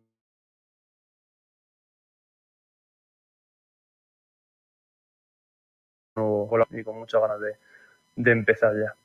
Bueno, pues ese era Nico López en sus primeras palabras con el eh, Iberoquino Antequera, donde eh, ha llegado y donde quiere bueno, pues tener eh, la oportunidad de ser eh, importante y de tener eh, muchos minutos la próxima temporada. En cuanto al resto de polideportivo, por ejemplo, en el fútbol un poquito más modesto, el Club Deportivo Rincón ha anunciado dos renovaciones en los últimos días. La primera es la de Mingui, el extremo zurdo, que va a continuar en el Club Deportivo Rincón una temporada más y que bueno, pues eh, será un eh, jugador importante para la próxima temporada tras eh, su buen primer año en el conjunto rinconero.